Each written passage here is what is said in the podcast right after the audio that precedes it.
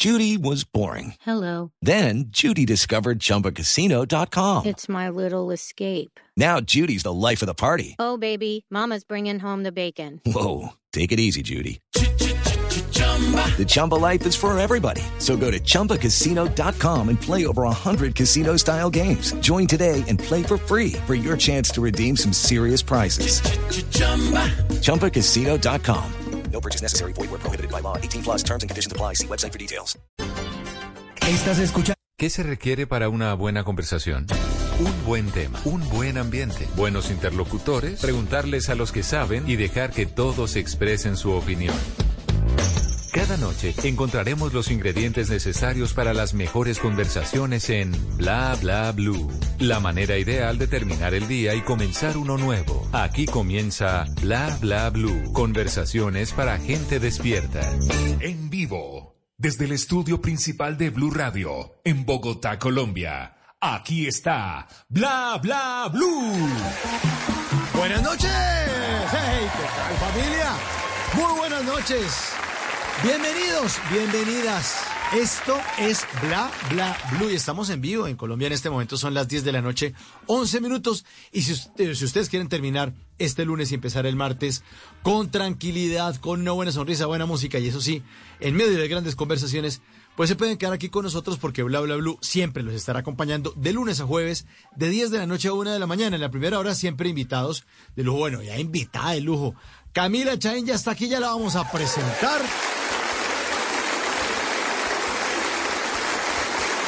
Y luego, después de las 11, hoy es lunes de historias que merecen ser contadas. Les tendremos Sobrevivir en la clase media. Todo esto con el escritor Aldemar Moreno. Una historia fantástica. Merece ser contada. Y la tenemos en Bla Bla Blue.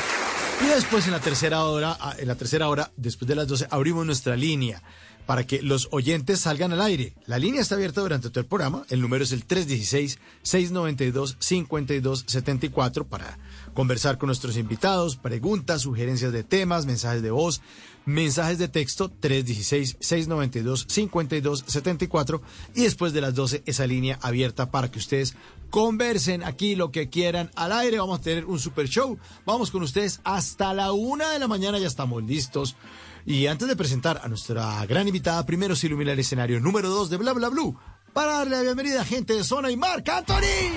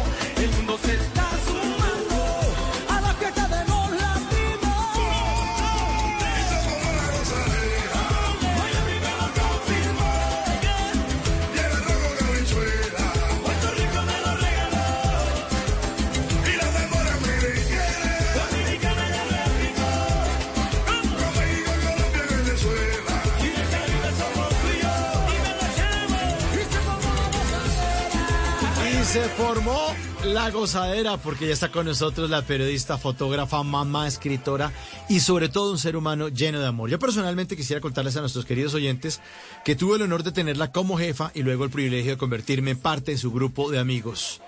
Que tanto la queremos. Recibimos con un fuerte aplauso a Camila Chaín. ¡Cami! Oye, se formó la gozadera punta de tetero hasta ahora, imagínate. ¿ah? ¿Qué más, Cami? ¿Qué ha habido? Óyeme, no, dijiste una gran verdad. Yo trabajo con gente que al final se vuelven mis amigos. Y además de eso, contigo pasa una cosa buenísima y es que nos podemos quedar hablando hasta el día siguiente. Ya nos ha pasado. Ya nos ha pasado, exactamente. Eh, podemos, yo creo que empatar si quiere. eh, este, estamos llegando por a las cuatro y media, cinco de la mañana. Aquí que ¿A qué hora llegan estos? Sí, que a esa hora nos dan permiso. Sí, no, no, no. no. Hasta esa hora, sí. Tobías me ayuda a quedarme despierta, sí, que no me dé sueño. Eh, Él me ayuda. Bueno, Camila, eh, de verdad muchísimas gracias por estar aquí con nosotros, por el esfuerzo además que está haciendo, porque seguramente Tobías a esta hora, ¿qué? ¿Ya está dormidito o qué? Él está dormidito desde como las siete y media, pero ahorita entonces se levanta a pedir tete. Bueno, así es la vida de los chiquitos. Así es la vida de Dormir, los pedir tete, dormir, pedir tete, y así. Y la vida de las mamás es quererlos y darles mucho amor, ¿no, Cami? Sí. Y no dormir. Y no dormir prácticamente. De verdad, bueno, ¿cómo le está yendo con esta nueva y maravillosa etapa de su vida, Camila? Pues, Aparte de la- Mauro, eh, sacrificio al sueño. Sí, no, no, muy deseado este joven, muy amado, muy buscado, muy soñado. Entonces, imagínate si me lo estoy gozando cada minuto, cada segundo, estoy con él 24/7, así que he pasado todas las noches a su lado, he estado ahí para cada cosa nueva que, que veo en él y que aprende y que me enseña. Entonces, imagínate, esto es una maravilla. ¿Ya cuánto tiene Tobías? Tobias ya tiene cinco meses. Uy. Bueno, y de los cinco meses, ¿cuántos meses ha logrado dormir usted? Ninguno. No, no, ni un día. No te lo juro, o sea, pongámonos serios, ni una noche he dormido de largo. Claro, ni una, desde hace cinco meses. Claro que sí. Ni una. Y no le han dado consejos de eso. Ay, no, para que duerma derecho, dele tal cosa. No, no Mauro, cómo". impresionante. Mira, primero me salen con que, no, si te pide tetero, no le des, no le des. Y yo, ah, bueno, entonces quedarme un escándalo y se despierte todo el edificio porque el hombre me va a pedir tetero, o sea, quiere que haga. Entonces, no, eso no es hambre, no es hambre. Entonces ponle el chupito y tú lo arrullas un ratico, ne, ne, ne, ne, ne, le das una vueltica y lo vuelves a poner ahí donde lo tenías. Y yo, sí, bueno, ok, hazlo tú. O sea, es, Mauro, si hay una cosa que no funciona en la maternidad son los consejos porque cada bebé es distinto y cada forma de criar también. Entonces, básicamente uno oye mucho ruido, mucho ruido y a veces se desespera porque uno dice, lo estoy haciendo mal, me frustro o llega una mamá y uno está preocupado porque no duerme y dice, mi hijo desde que nació duerme toda la noche y bueno, te felicito, el mío no. Sí, claro, todos son distintos. Y además, eh, además porque uno no está preparado nunca para nada. Uno puede estudiar la carrera que sea, la universidad que sea del mundo, las mejores notas, especializaciones, pero uno no está preparado para trabajar en, en eso que estudió. Uno no está preparado ni para casarse, uno no está preparado para ser papá, si le den todos los consejos alrededor. No, no, y leí una cosa, Mauro, súper interesante y dice que ya está por la ciencia establecido que estar con un bebecito genera como el 98% más de estrés que cualquier otra carrera profesional. O sea, debería ser por lejos la mejor paga. pero Sí, eso no pasa. claro. Pero, pero sí, uno se estresa aquí mucho más que ir a hacer radio o que el jefe lo regaña a uno, esas cosas así. Pero bueno, este, es muy deseada esta maternidad, entonces cero quejas. Dicen que tener, sabes que yo no tengo hijos, Camila, eh, que tener hijos es lo mejor que uno le puede pasar en la vida. ¿Le cambió a usted la vida y cree que es eso? Sí, no, no, no. Primero que una vez tuve una conversación contigo en la que eh, finalizamos pensando que los seres humanos éramos como unas hormiguitas, ¿cierto? Que íbamos por ahí y que cualquier, nos, nos pisaba cualquiera, cualquier día y nos moríamos. Y ah, sigo pensando que somos hormiguitas, ¿cierto? Pero este joven me da a mí una ilusión muy grande y unas ganas de despertarme todos los días que todos los seres humanos perdemos muchas veces en la vida. O sea, uno no sabe para qué vino acá, ni qué hace aquí, ni qué va a pasar después, ni para dónde va. Pero cuando suele ocurrir que uno tiene un, un hijo, entonces uno tiene una motivación extra tan grande que ya se le olvidó cualquier otra cosa que fuera un obstáculo, ¿sabes? Como que a mí se me olvidó que me podían pisar y ya me moría. O sea, como una hormiguita. Se me olvidó. Y, y también dicen eh, los amigos míos que son padres que uno quiere mucho a su pareja, a su esposa, las mujeres quieren mucho a su esposo, eh, todos quieren, se quieren los, los unos a los otros, pero que en el momento de tener un hijo o una hija, uno estrena verdaderamente el corazón. Lo que pasa, Mauro, es que creo que es un amor superlativo. Entonces es una emoción que en vez de ir disminuyendo, como pasa, por ejemplo, con las parejas, uno los primeros meses con la pareja está en una emoción impresionante, uno levita, uno siente que no camina, sino que va por el mundo como corriendo, uno se ríe solo en la calle, la gente lo mira con cara de qué pasó acá.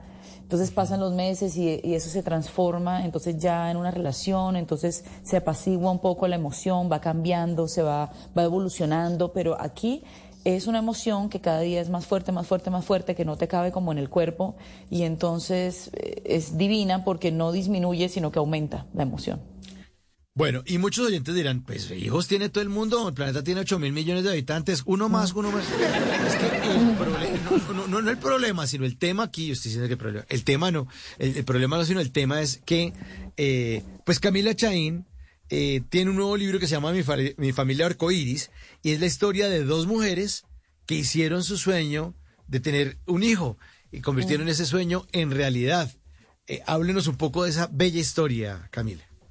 Pues Mauro, eh, para todo el mundo es lógico y pues, pues, y el que diga que no, no puede ser, porque eso nos lo enseñan desde muy chiquiticos, que para procrear se necesita a un hombre y una mujer. Eso es lo que nos enseñaron desde siempre. Pero la ciencia ha encontrado muchas maneras de ayudarle a parejas o a personas que no tienen un hogar conformado por un hombre y una mujer y tienen un montón de maneras de traer a niños al mundo que son igualmente válidas porque finalmente llega un bebé, ¿cierto? Sano y salvo. Entonces, en nuestro caso, lo que hicimos fue que tuvimos una carrera contra el tiempo larga y a veces dolorosa y con muchas emociones encontradas porque lo intentamos de varias formas y casi que no lo logramos, pero como al final hubo un final feliz, entonces escribí ese libro para mucha gente que está buscando tener su bebé, no importa si es una familia homoparental, si es una familia conformada por un hombre y una mujer, porque hay muchos casos, Mauro, en los que hombre y mujer no pueden procrear por algún problema de uno de los dos o de ambos o de lo que sea. Entonces, para todas esas personas está este libro para que intentemos que el camino sea más corto y menos eh, difícil, porque es un camino difícil. Bueno, aparte de acompañarse de la ciencia, como nos explica Camila, también se tiene que acom- acompañar de otra cosa que es la emoción, eh, que es las buenas vibraciones, que es eh, el manejo de la frustración, porque además no fue una experiencia fácil, fue una cas- casi una odisea, ¿no? Sí, yo, yo digo, Mauro, que por ejemplo, a ver, mm, cualquier pareja espontáneamente queda en embarazo y entonces la, la chica un día se levanta y, amor, este, eh, no me vino, eso es una así muy coloquial. Y entonces, ay, voy a comprar una prueba de embarazo. Ay, oh, estamos embarazados y ya. Pero esto es por voluntad, entonces hay que aplicarse un montón de medicamentos, la mayoría son inyecciones y a mucha gente le teme a eso. Eh, hay cosas muy dolorosas que deben pasar en el proceso y todo eso es por voluntad. Entonces imagínate que tú, no sé, pusieras la mano en la estufa caliente porque te dio la gana a ti y no porque te obligaron. Pues nadie hace eso, ¿sí o no? Entonces eh, tú dices algo muy importante, hay que ser mentalmente muy fuertes porque hay muchos momentos frustrantes o en los que uno dice, no, me rendí, no más, esto no puede ser, hasta aquí llegué y hay que evitar ese momento, porque si no, no hay Tobías. Entonces, eh, sí, uno pasa por, por muchas pruebas de manera voluntaria, pero al final uno dice qué fuerte soy, em, cómo he logrado esto, te miras al espejo y dices, vaya, tremendo equipo que tengo con mi pareja y hemos alcanzado el sueño más grande. ¿Y cuánto tiempo duró esa búsqueda? Esa búsqueda empezó como en el 2019, como en abril del 2019 y vino a finalizar en abril del 2023 cuando nació Tobías. Así que en esos años duros donde hubo pandemia, donde hubo de todo, donde hubo muchos no eh, tuvimos problemas una vez con un laboratorio que se nos dañaron unos embriones o el médico diciendo es que a tu edad ya tus óvulos están de una calidad muy bajita. O sea, tantas cosas, tantos tantos tal vez no se pueda que uno llega un día en el que se sienta con su pareja y dice, ¿será? ¿Será que es un mensaje en el que mejor no? Y uno tiene en cuenta eso, todos esos tropiezos, pero al final toca seguir, porque si no, el que, el que, el que pausa o el que para pierde. Sí, eso, eso, eso es cierto. Eh, la conozco yo usted, Camila, y sé que usted es una persona que no es como tan creyente, devota, camándula. Usted es una mujer más, más pragmática. En ese proceso eh, pensó, "Ah, esto es una prueba de, de un ser por allá arriba. eh, yo como que mejor pienso otras cosas. O, o- o cómo vivió esos momentos. Lo que pasa, Mauro, es que, bueno, como tú dices, yo he sido una persona que estoy como una- en una búsqueda, yo no me trago el cuento tan fácil, ni me, ni me como el cuento, ni me parece que todo sea perfecto de una religión o de una manera de vivir la vida espiritualmente. Entonces yo tomo un poquito de cada cosa que aprendo y lo que me gusta lo tomo para mí. ¿Sabes? Tú, me, puedes ver en una iglesia cristiana en una alabanza, pero me puedes ver en una católica rezando un Padre Nuestro, pero me puedes mm, ver sentada meditando, ¿sabes? Como que no, no, no puedo decir soy esto pe- o creo en esto, pero nunca he pensado que ese ser o esa energía o lo que sea le ponga a uno pruebas. Yo no pienso en eso, o sea, yo no digo, eso fue como un castigo que me pusieron o sí ve por estar de terca y eso fue lo que le pasó, nunca pienso así. Entonces, ¿qué pienso yo? Nada, que es un camino que hay que recorrer y que en ese camino habrá desiertos y habrá momentos buenos, como la vida, y que algo bueno saldrá de todo eso, y que al final si no pasó es porque no tenía que pasar, y que no hay casualidades, y que, y que a veces hay respuestas donde uno no sabe que, que va a encontrar. Pero nunca, nunca digo así, nunca, ni, ni si fuera súper creyente en algo, nunca diría, eso fue una prueba que me pusieron. No, yo, yo misma es un sueño que yo tengo y que tenía también mi esposa al mismo tiempo y que trabajamos de la mano para lograrlo. Eso fue lo que hicimos. Y si quieres meter a Dios en el camino o no meterlo, entonces es una co-creación. O sea, tú, tú y yo eh, haciendo fuercita para que pase. Eso es, eso es básicamente. Y y le pregunto esto porque me puse a investigar y Tobías significa Dios es bueno. No, En, realidad, bueno, es- es- tiene un origen hebreo que significa mm, el que agradece su vida a Dios. sí. y tiene presencia en la Biblia, porque Tobías fue una persona muy creyente, con una fe inquebrantable, que tenía un problema porque quedó ciego por un accidente que tuvo. Y, por ejemplo, la esposa le decía como, pero ¿por qué sigues dándole gracias a Dios si tú estás ciego? Y él decía, pues es que yo no le estoy ni pidiendo nada, ni culpando de nada, porque él no fue el que me dejó ciego. O sea, yo sigo creyendo fielmente en él. Y un día mm, Dios mandó con San Rafael y con su hijo Tobías eh, un pez y por medio de ese pez sanó a Tobías. Entonces son historias que si fueron verdad, no fueron verdad, si la gente las cree o no las cree, me parecen igual de bonitas. Porque yo vivo, por ejemplo, mucho en la gratitud. Entonces si Tobías significa el que agradece su nombre a Dios, pues qué bonito nombre de Tobías. Entonces me quedo con eso. Eso me gustó. Me quedé con eso. Bueno, ahí está. Entonces, Tobías.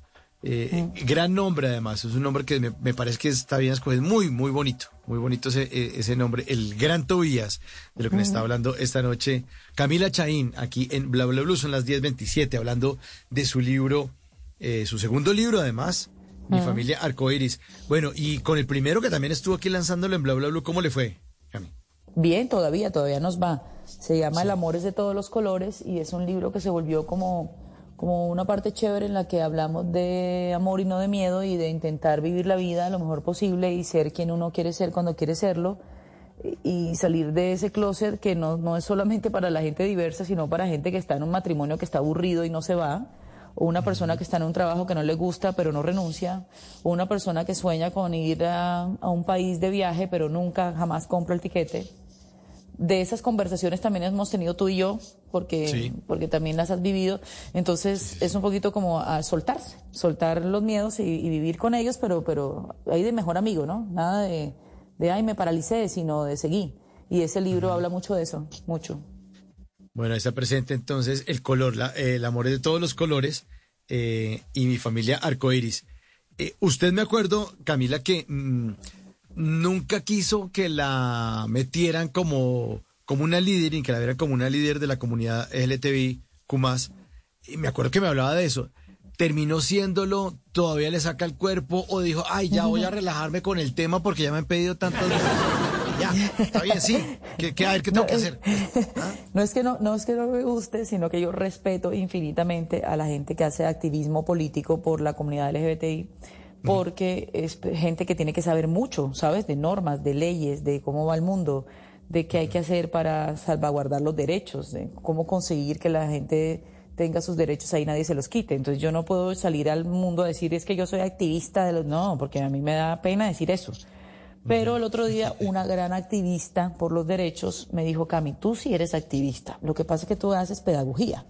Entonces tú haces parte de ese grupo de personas que van por el mundo dando la cara y compartiendo su historia de vida y con eso estamos enseñándole a otras personas. Entonces ese día aprendí que sí, que es probable que yo sí sea activista, pero una activista desde el amor, desde la pedagogía, desde la, desde la experiencia diaria de mi vida pero no una persona experta en derechos LGBT, porque no lo soy, no puedo decir eso. Sí, y además porque, porque tengo entendido, Camila, que usted tampoco se veía así como con la bandera gritando, véngase a ver la vaina. No, no, ¿Cuántos no. son? Lo que pasa es que a mí no me. Es que yo creo que, que, que por la violencia no conseguimos nada. Entonces, si a mí me gritan una barbaridad, yo no contesto la otra barbaridad porque pues no hicimos nada. O sea, insultarse ahí con otra persona porque tenga una creencia limitante o no le parezca, no sirve de nada. Entonces, yo lo que hago es ser feliz y voy por la vida contenta, riéndome, muy barranquillera yo, muy costeñita, eh, muy alegre. Y la gente se va dando cuenta como, ah, esta vieja no es infeliz, no le va mal en la vida. eh, entonces, algo, algo tendrá de bueno también ser diverso. Entonces, yo- a mí me parece divertido de esa manera enseñarle a la gente que todos somos diversos de alguna manera y que hay que ser felices porque la vida se acaba rapidito. Exactamente. Y ya, Y ahora que relajado. ahora que, que nombra su, su Barranquilla querida, eh, también hay que tener en cuenta el tema del machismo un poco costeño, ¿no? Que uno, uno dice cualquier vaina, uno va a cine en Barranquilla y algún actor hace tal vaina y todos gritan, ¡ay, barde de María! Y es una vaina que es divertidísima. Mira. Eh, ¿ha, ha cambiado un poco eso? Mauro, yo te voy a decir la verdad. Yo en el colegio alguna vez, cuando eh, apenas existían las grabadoras esas de periodista, eh, una vez con una amiga en un paseo del colegio le dije, grabemos nuestra conversación. Y cuando oímos la conversación, yo había dicho, bueno, ella y yo habíamos dicho marica como siete veces en, un, en cada 30 segundos. O sea, en los barranquilleros decimos, hey, marica, imagínate, marica. No, marica, no, marica. Me pasa. ¿Se puede, sí se puede decir, ¿no? ¿Es una palabra? Claro, obvio, sí. Ah, ok, ok, ok. Entonces, para nosotros no lo es. Entonces, es muy complejo porque yo entiendo, sabes, que hay que hacer correcciones ahí en, en la forma en la que hablamos, porque podemos ofender a alguien, pero en los barranquilleros entendemos que hay contextos. Entonces, si yo estoy con mis amigos, yo a veces digo, "Esa- mira, mira ese, ese man que va ahí, man- es más marica que yo. Entonces, eh, uno, uno molesta con eso, pero cuando sabe que está en un, en- en un entorno seguro que no va a ofender a nadie. Pero sí estoy de acuerdo en que hay que aprender, aprender a tratar a las demás personas, sea quien sea, ¿no? Porque estamos hablando de eso, pero también podemos hablar de las personas que tienen sobrepeso. Entonces, dejar de decir gordita, gordita, no sé qué, y cosas así que ofendan. Pero no soy tan psicorrígida con el tema porque sé que soy de una zona donde, donde uno se habla así por cariño. Entonces, hay que también entender eso. Y, y, pero, y se ha bajado, eh, o nunca ha estado, pues usted me corrige, Camila, el tema de, de la agresión por, por pensar y ser distintos, en- el tema costeño, de, ay, no, las mujeres no, ¿cómo así? Esta vieja ahí, resultó esta vieja ahí. No, ahí". pero, pero te voy a decir algo. Estamos, Oye, yo venga. estoy ahorita en Envigado. Mi familia materna es toda paisa. Y aquí también hay un machismo estructural brutal. O sea, esto aquí era el abuelo que mandaba y todo el mundo callado. O sea, aquí también existe. Colombia en general. Em, pero hemos mejorado un poquito. Lo que pasa es que yo creo que de todos modos he sido una persona muy afortunada porque por estar en los medios y todo eso, hay gente que no sé por qué razón, pues me respeta un poquito más. Por alguna razón, por ser pública, yo qué sé. Entonces no, no es que me haya pasado el escándalo en un restaurante ni que, ¿sabes? Pero sí he tenido momentos incómodos, claro que sí. Em, no es fácil, no todo el mundo aprende sobre esto y no todo el mundo abre un poquito su cabeza.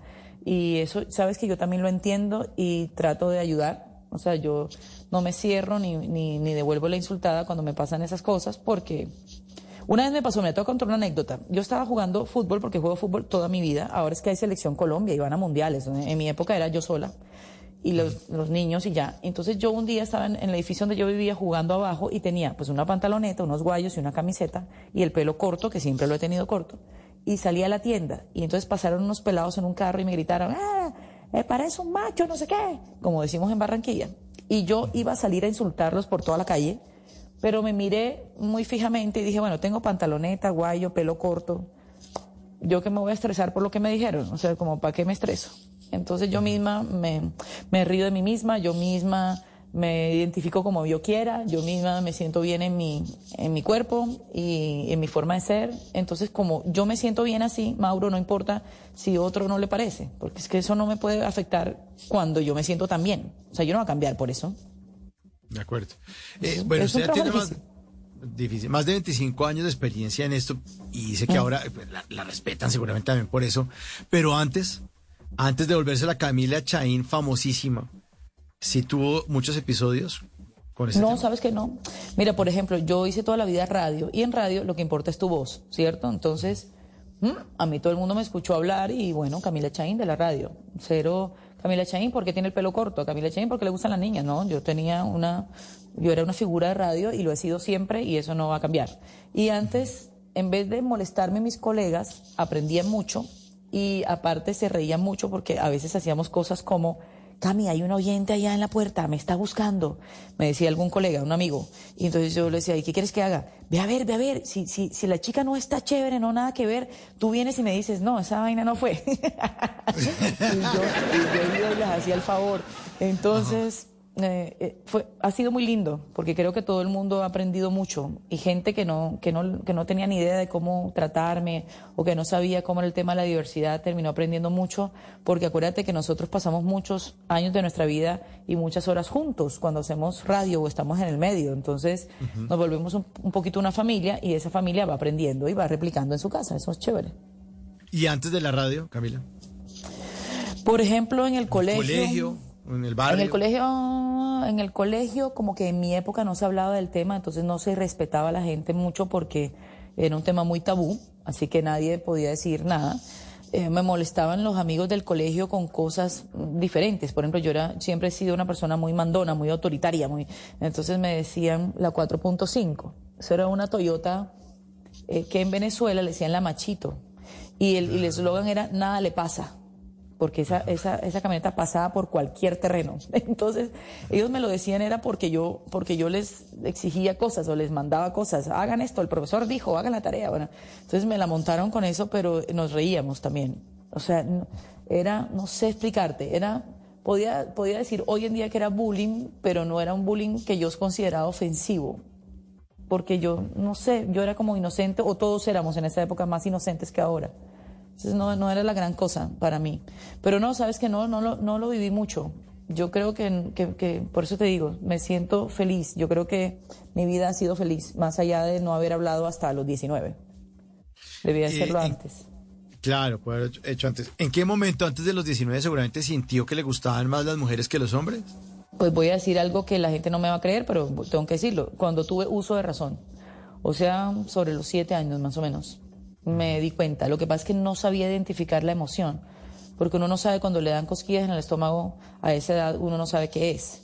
Pero ya después me di cuenta que sí, que eso era, que eso era. Pero a los siete ya yo estaba entendiendo perfectamente mi emoción de una forma inocente, pero estaba entendiéndola, sí, claro que sí. Eh, ¿Qué, opinión ¿Qué opinión tiene Camila de lo que está ocurriendo en países como Estados Unidos, donde precisamente a los niños y niñas de 7 años eh, que sienten esa emoción, esas cosquillas, pues los niños no saben identificarlos, pero los papás sí.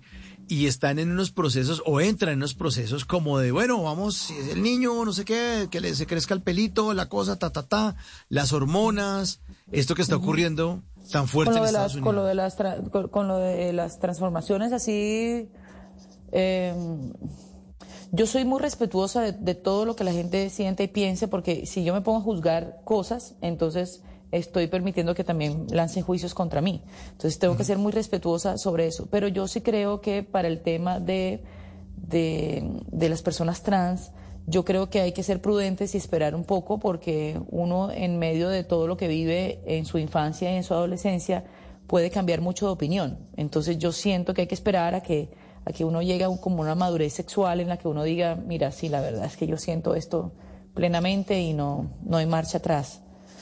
Mm, Debe ser voluntario, pero yo no creo que, que, que esté muy bien que lo, que lo hagamos a tan temprana edad. Yo siento eso, pero no lo juzgo. O sea, si, si es válido, es válido.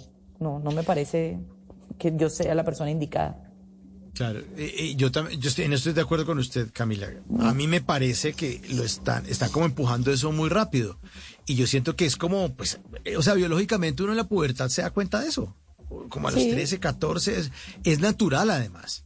Es sí, natural. sí, sí, to- a todas las personas. todo- y todas las pers- Hay mucha gente, por ejemplo, yo por ejemplo nunca estuve con un chico, pero hay mucha gente que, que dijo, no, yo probé a ver si eso me parecía y me gustaba y no me pareció y no me gustó. Pero yo nunca probé, por ejemplo, fíjate. Entonces yo no puedo juzgar a mis amigas que les gustan las chicas que, que sí estuvieron con chicos. Yo no las puedo juzgar porque esa es su manera de, de haberse dado cuenta de muchas cosas.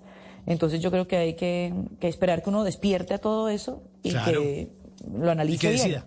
Exactamente. Sí, y que decida. sí, sí, sí, sí. Y eso no le va a quitar a uno ni tiempo de vida ni nada, ni que entonces ya después no lo va a poder hacer. Al contrario, yo creo que hay que esperar que uno todo, que desarrolle eh, bien sus órganos reproductivos, yo qué sé, o sea, ¿sabes? Como, pero eso estoy aquí, bla, bla, bla, no, no, Sí. no es que Camila dijo, o sea, no, que, no van a poder en Twitter ahorita, Camila dijo que no se les ocurra, Sí. porque yo que no he dicho eso. detestaba. Sí, sí, que, sí, que les- mañana toda la comunidad trans me va a odiar. No, eso no quiero ser. no, no. O sea, los, los amo.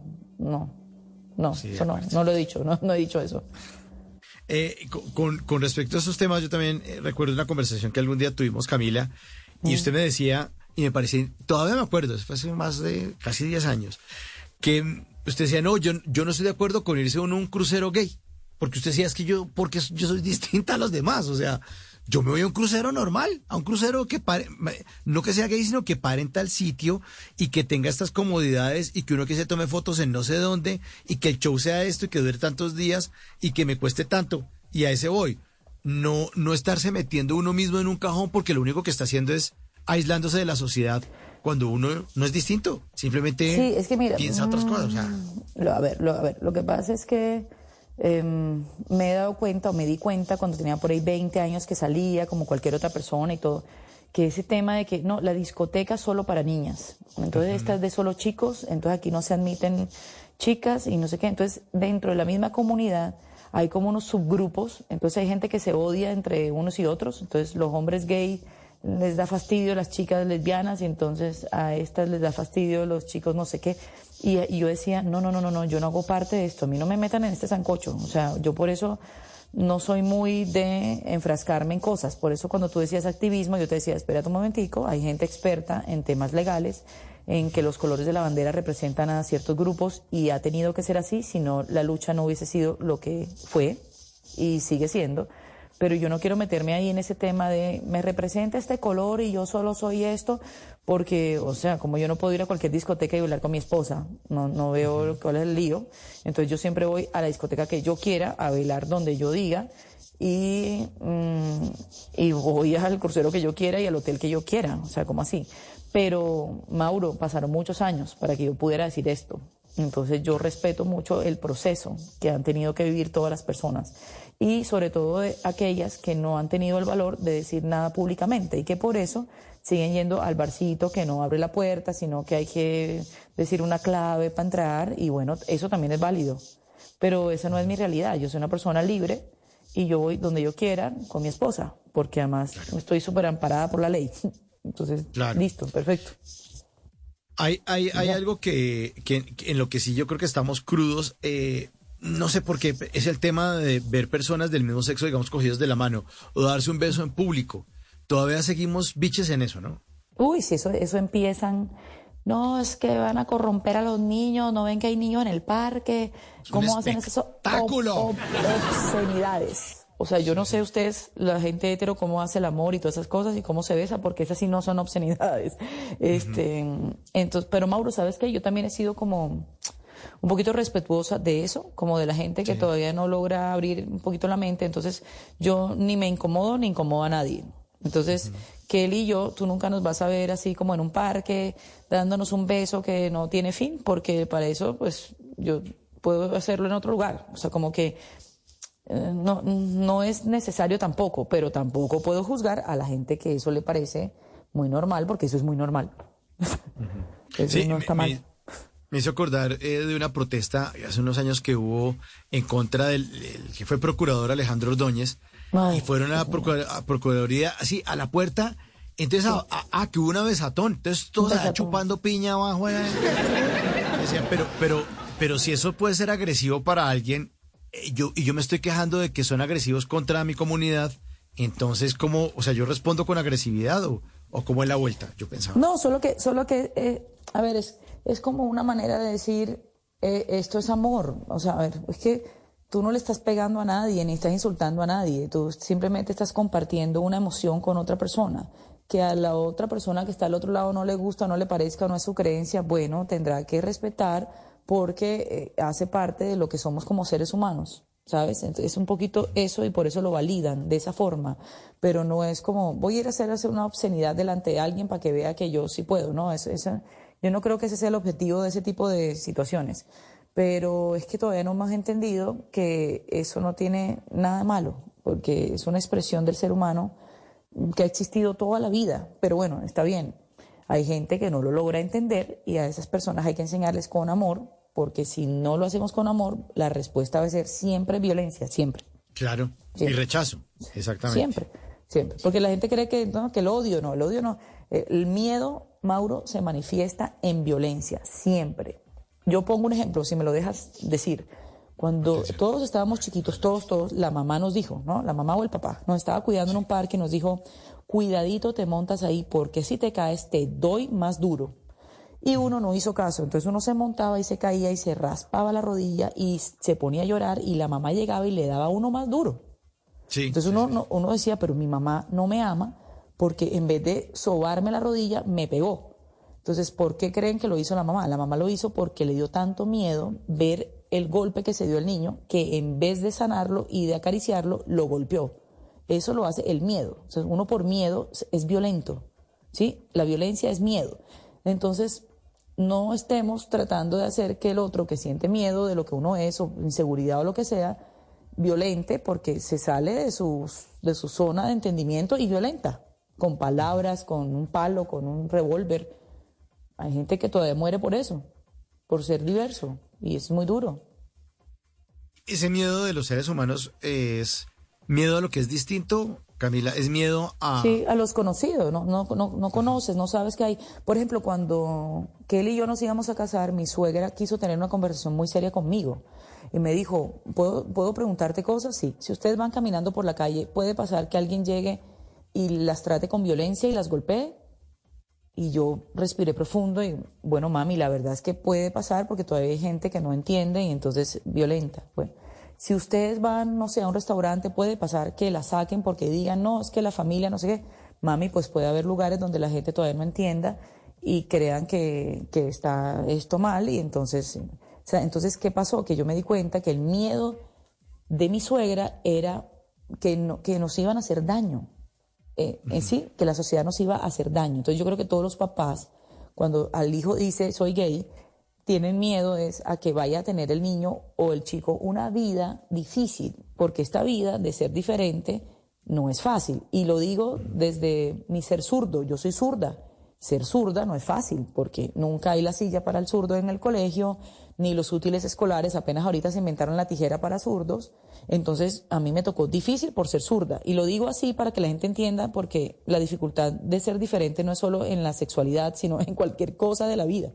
¿Sabes? O sea, eh, el que tiene pelo liso, entonces el que no lo tiene liso, y así. Eh, dificultades por ser diverso en todos los sentidos. o el- el que es malo para jugar fútbol en el colegio.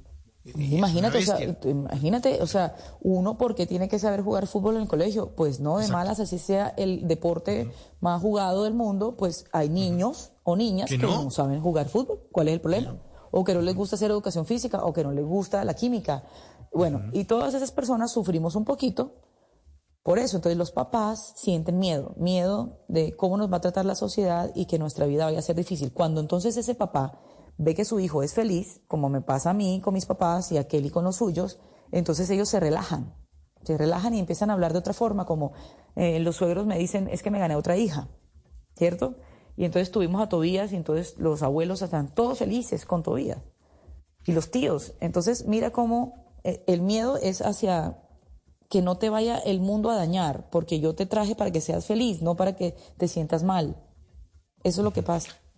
Y, y además miedo a que llegue alguien a cambiarle a uno la película, porque es que los seres humanos creemos que es que ya tenemos todo, eh, nuestras ideas blindadas, conocimientos, pues eso. Mm, por favor, Y- y mira. cua- cuando alguien nos llega a cuestionar, oiga, ¿usted no ha pensado, Mauricio, en que usted es muy malo haciendo radio? ¿Qué le pasa?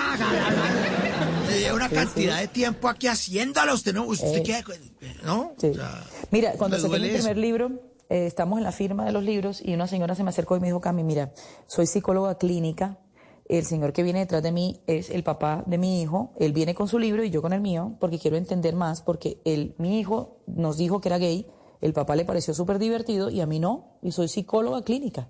Y no me gustó porque yo quiero ser abuela. Y entonces yo decía, no, ahora me jodí, porque mi hijo no me va a dar nietos. Y yo le dije, mira, primero está cerrada, porque la ciencia ha avanzado tanto que tu hijo sí te puede dar nietos. Segundo, pudo haber sido hetero tu hijo y no querer tener hijos. O sea, eso no implica que eh, vaya a querer tener hijos. Y tercero, esa es tu ilusión, no la de tu hijo. Entonces tienes que respetar a tu hijo. O sea, ¿de dónde sale esto, por favor? La señora psicóloga clínica. Entonces me dijo, me voy a leer el libro a ver si esta tara mental me la quito porque tengo una creencia muy limitante, Cami, y yo tengo que aprender. Le dije, bueno, me parece bien. Te felicito que quieras aprender. Qué bueno, porque es que de- desperdiciamos mucha parte de nuestra vida, mucha energía tratando de que los demás hagan lo que a uno se le da la gana. Y eso es una de las... Claro. O sea, el día que los se- seres humanos mejoremos eso, este mundo va a ser una locura, mente- o sea, va a ser buenísimo. Ahí sí van a llegar los extraterrestres a hacer contacto directo con nosotros. Mira, es más, te voy a decir algo. el apocalipsis? Casi. Te voy a decir algo, algo- algo muy sencillo, cuando, para que la gente lo, lo- lo entienda. Mauro y yo trabajamos juntos en una emisora y Mauro cumplía años. Entonces, eh, allá en esa emisora todos celebramos el cumpleaños, poníamos un trino desde la cuenta de la emisora, al aire cantábamos el cumpleaños feliz, traíamos torta. Mejor dicho, eh, algún músico reconocido que fuera al programa ese día le diera serenata en vivo. Y Mauro empezó días antes a advertir que a él no lo felicitaran. Punto, no le gusta que lo feliciten. Fin del comunicado. Entonces yo empecé a pensar con mi equipo de trabajo, sin Mauro, chicos, pero ¿será que Mauro no le gusta o será que él lo dice para que uno sí lo felicite? Porque hay gente que hace eso, no, no, me den regalos, pero le gusta que le den regalos. Entonces yo dije, ¿será eso? Y me lancé al agua y lo felicitamos. Y Mauro me ha regañado, me dijo, respéteme, usted, mejor dicho, me tiene que respetar a mí porque yo la respeto a usted. Y mejor dicho, me dejó de una pieza, pero Mauro tenía razón. Entonces, Mauro, no solo en la diversidad, sino en cualquier cosa de nuestra vida, tenemos que respetar, tenemos que cancelar todos esos ruidos que vienen del exterior, tenemos que ser lo que nos dé la gana de ser porque la vida es muy corta y tenemos que entender que hay gente que piensa diferente y que no va a hacer las cosas como a uno bien le parezcan. Sí, sí, y sí, y ahí vienen los extraterrestres, tranquilo, pero todavía no. Y, y si lo veo, le, le voy a dar en la cara marica. Señor, por favor. Calma el señor, por favor. Calma, por favor. 10.52, estamos con Camila Chaín. Estamos con una conversación maravillosa a propósito del lanzamiento de su nuevo libro, Mi familia arcoíris. Bueno, aquí hay una oyente desde Medellín que le escribe un mensaje en nuestra línea 316-692-5274. El mensaje se lo voy a leer. Dice así, eso Camila, qué bueno que entienda que hay una población que no podemos pasar desapercibido un par de hombres manoseándose o besándose. No, no odiamos, pero nos cuesta demasiado, dice ella. Nos cuesta demasiado. Saludos, bla, bla, bla, desde Medellín, María. Bueno, pero María dijo una cosa muy interesante, dijo, nos cuesta demasiado, o sea, el problema es de María. Pero Claro. María, eh, María va, puede ir aprendiendo de a poquito, pero hay que irle enseñando con calmita, ¿cierto? Porque si le mete uno por los ojos a María el tema, María no va a entender bien. Entonces, María, eh, gracias por ir entendiendo de a poquito y los demás, vamos, sigámonos comportando bien y súper para que María vaya entendiendo. Pero ahí el problema no es del que se da un beso, porque un beso no tiene nada de malo, pero hay muchas Marías, entonces hay que entender que también hay Marías y eh, ayudarle a María. Con calmita. Yo, yo a, a veces eh, veo esto, Camila de oyentes, como cuando hace unos años, yo no sé si usted le tocó con su mamá o su abuelita, Camila, que le decían a uno, no, es que las visitas. Ah, bueno, anoche era un documental de Fernando Botero en el canal Caracol que estuvo maravilloso. Sí. Eh, lo- lo- uy, estuvo maravilloso. Entonces decían que los que eran amigos solamente en Medellín pueden recibir, imagino que en todo el país, solamente pueden recibir visita a las niñas en la puerta de la casa. Porque el Pero único espérate. que podía entrar a hacer visita Ah. era el novio. Si usted no era novio, usted no entra a esta casa. Y obviamente me imagino Sí. que si entraba ese novio le montaban al hermano menor, ¿Qué? a todo el mundo mirándolos. Sea, tengo algo que decirte. Mi mamá es la única mujer de cinco hermanos y es la tercera hija. O sea, haz de cuenta, está en un sándwich, ¿no? Y entonces mi mamá me contaba que ella tenía la visita de su noviecito una vez por semana en la sala y que si mi abuelo estaba de malas pulgas, la mandaba a planchar y dejaba al novio en la puerta. O sea, no entraba porque ella tenía que planchar. Entonces, eh, yo creo que la religión, Mauro, ha jugado un papel importante en cuanto a este tema del, del tabú de la sexualidad y de todo. Mm, Yo una vez salí con una persona mucho mayor que yo, ella tiene 20 años más que yo, y yo dirigía una emisora de reggaetón. Entonces, en Bogotá. Entonces, cuando yo llegaba a su casa a visitarla, ella estaba ofendidísima, ofendidísima porque eso estaba de moda, eso en cuatro no se ve. Y yo le decía, pero a ver, pero ¿por qué te ofendes? No, porque esa música terrible que solo habla de sexo. Y yo, ¿tú tienes sexo en tu vida? Pues claro. Y digo, ¿y cuál es la ofensa? O sea, eso en cuatro no se ve, pues sí, en cuatro no se ve. ¿O a ti te parece que es diferente? No, no me, pero es que, pero es que, no, pero es- entonces la discusión se tornaba terrible, pero es un poquito como eh, cuando va- la- el mundo va avanzando, las generaciones son diferentes y cada una habla de la sexualidad de una manera distinta y parece que cada vez se habla de una manera más libre y eso todavía ofende a mucha gente que fue criada distinto. Y llegará el día en el que ya no sea una locura que una persona le dé un beso a otra, porque es increíble que nos ofendamos por eso. O sea, eso es una cosa que no puedo entender. O sea, yo entiendo que si tú le metes un tiro a otra persona, te ofendas. Eso me parece terrible. Pero un beso, no. Entonces, eh, bueno, no sé si en ese sentido vamos bien o no vamos bien, pero hay que seguir adelante porque porque hace, somos seres sexuados y hace parte de nuestra vida. O sea, eh, no- las manifestaciones de afecto son parte de la vida de todos los seres humanos. No tienen por qué ser encerradas en la casa. Pero bueno, ahí vamos, con calmita. Yo lo, sí, con calmita. Yo lo que siento es que dentro de unos años va a pasar lo que pasaba, digamos, con lo, lo que le comentaba. El documental me preguntan aquí cómo se llama. Se llamaba Botero grabado a fuego en la memoria. Lo dieron anoche en Cara- Caracol. Duraron 10 Ma- años Uy, no, no, maravilloso. O sea, yo, no, yo lloraba viéndolo. O sea, qué emoción ver es, qué cosa tan hermosa. Y, y hablaban de eso. Pero yo lo que veo es como cuando eh, decían, es que hace unos años usted salir en bikini, eso era una vulgaridad. Como uno de los claro. vestidos de baño de hace 100 años, uno decía, pero ¿cómo se ponen esa vaina tan horrible? Mira, yo te voy a decir algo. Yo me salvé en el colegio y no me hubiese salvado en esta generación, Mauro. Porque yo tuve un par de novios por aquello de que si las amigas tenían novio, pues yo también para disimular la cosa, ¿cierto? Porque de eso no se hablaba. Pero en mi época el novio solo podía darle a uno la mano y tocarle la pierna en el cine. Era como lo máximo. Eso era como, mejor dicho, haberse dejado agarrar. Y no se podía nada más, Mauro. Entonces, chévere porque yo me salvé ahí. Si no, en esta generación no me salvo nunca. ¿Cómo digo que no? Imagínate, o sea, ahora mismo la cosa está en otro nivel, pero no la invalido. Me parece que es válido que el ser humano ya empiece a entender que, es, que ser más libres en ese sentido. ¿Qué pasa? No, no puede Sí, ser. sí, sí. Es muy triste. De, de acuerdo. Otro mensaje, aquí 1057, dice, mi pana, con mucho, mucho, pero mucho respeto. Qué belleza de mujer. Javier desde Panamá. Ay, qué lindo, qué gracias. Yo pensé que cuando tú me dices siempre voy a leer un mensaje, yo siempre espero el man que pone, me da pena con usted, pero Dios hizo al hombre y a la mujer. Y me da pena, pero ustedes pueden decir lo que quieran, pero ese niño tuvo que necesitar un hombre para nacer. Entonces yo tengo que aclarar que le agradezco mucho al donante y tal, y todo el tema. Y bueno, pero tengo que concluir para que lo lean en el libro, que yo tengo un hijo de Kelly, porque Kelly puso su parte genética, que por cierto el hombre es igualito a ella, Tobías, y yo lo gesté. Entonces yo puedo decir que yo parí un hijo de Kelly. Tú no me puedes decir que no, o sí. No, pues no. Ahí está. Pues ya está. Señora. Esta vieja a gritar acá, hombre, ¿para qué le damos cuerda a esta señora? Pero sí, estudien, estudien, estudien, estudien, estudien. Y sean felices, sean felices. No, no, no, no se molesten tanto. Mira, Mauro, uno debe molestarse mucho menos por la vida de los demás y ser feliz, porque es que es- hay gente que vive amargada por el otro. Es una cosa que no puedo comprender.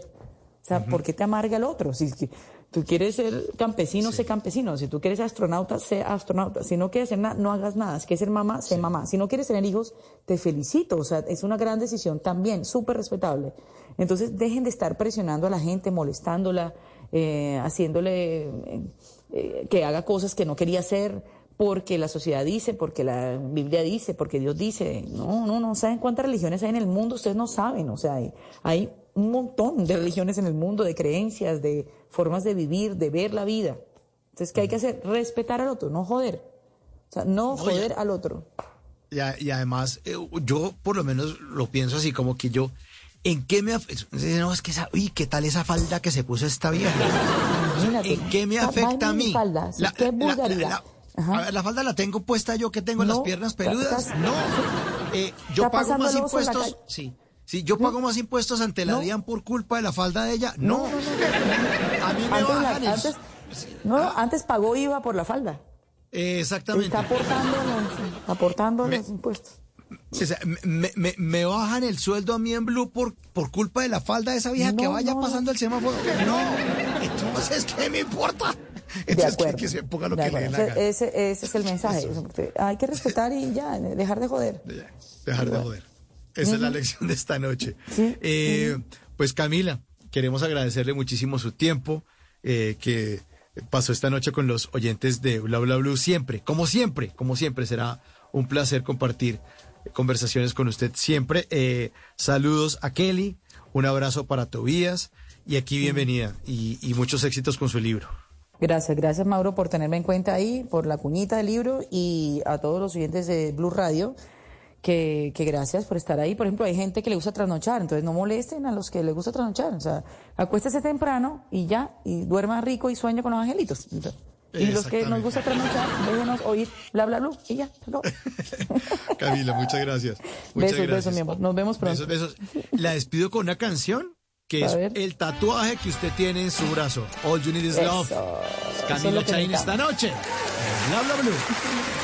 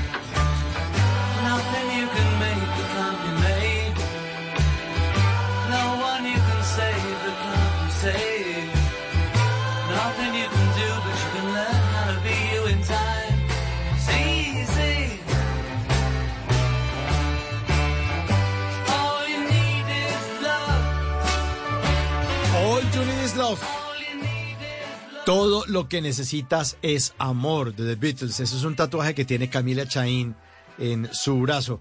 Y es un mensaje que ella siempre lo lleva y es eh, una frase de combate. Sobre todo porque para acabar con el odio, para acabar con la discriminación, para acabar con los prejuicios y para tener un mundo mucho mejor, pues ya lo decían en los años 60 los Beatles. All you need is love. 11, dos minutos. Últimos mensajes que entran por acá. Dicen, le dicen a Camila, total. Si ella le da más amor que una pareja hetero, dele mija sin miedo. El tema es amor a ese hijo y crear un ser que sirva para la sociedad, un ser lleno de amor. All you need is love. Estamos listos para voces y sonidos. Vamos a tener una actualización de las noticias más importantes de Colombia y el mundo con Javier Segura. Y al regreso, hoy es lunes de historias que merecen ser contadas. Les vamos a tener un libro maravilloso del escritor Aldemar Moreno. Eh, va a estar ahorita con su libro sobre sobrevivir en la clase media. Esto es bla bla bla. Ya regresamos.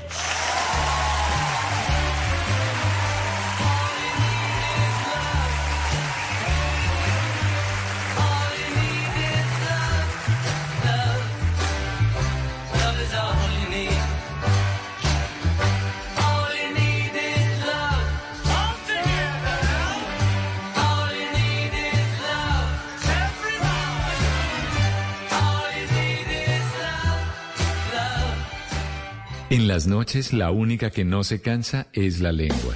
Por eso, de lunes a jueves a las 10 de la noche empieza Bla Bla Blue con invitados de lujo. Yo soy Italiana Vargas. Yo soy Camilo Sánchez. Lo saluda Sara Corrales. Los saluda Tatas Mejía, piloto de freestyle motocross y generador de contenido. Vaya, vaya, vaya, vaya, cole, vaya, vaya. Te saluda el cole, vaya, cole, el hincha fiel de mi selección Colombia. Bla, bla, bla, blue, vaya, cole. Con buena música, con historias que merecen ser contadas, con expertos en esos temas que desde nuestra casa tanto nos inquietan y con las llamadas de los oyentes que quieran hacer parte de este espacio de conversaciones para gente despierta. Bla bla blue. De 10 de la noche a 1 de la mañana. Bla bla blue. Porque ahora te escuchamos en la radio. Voces y sonidos de Colombia y el mundo.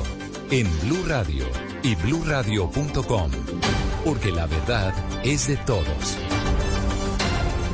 Ya son las 11 de la noche y cuatro minutos. Actualizamos las noticias en Blue Radio. Aterrizó en la base de la Fuerza Aérea Colombiana en Río Negro el avión con los restos mortales del maestro Fernando Botero que permanecerá en cámara ardiente en el Museo de Antioquia hasta el jueves 28 de septiembre. Desde Medellín nos informa Julián Vázquez. Sobre las 9 y 37 de la noche, en un gran caraván, arribó el cuerpo del maestro Fernando Botero a la base aérea del Cancón número 5 en Río Negro, en medio de una calle de honor, de una lluvia y también de un silencio profundo.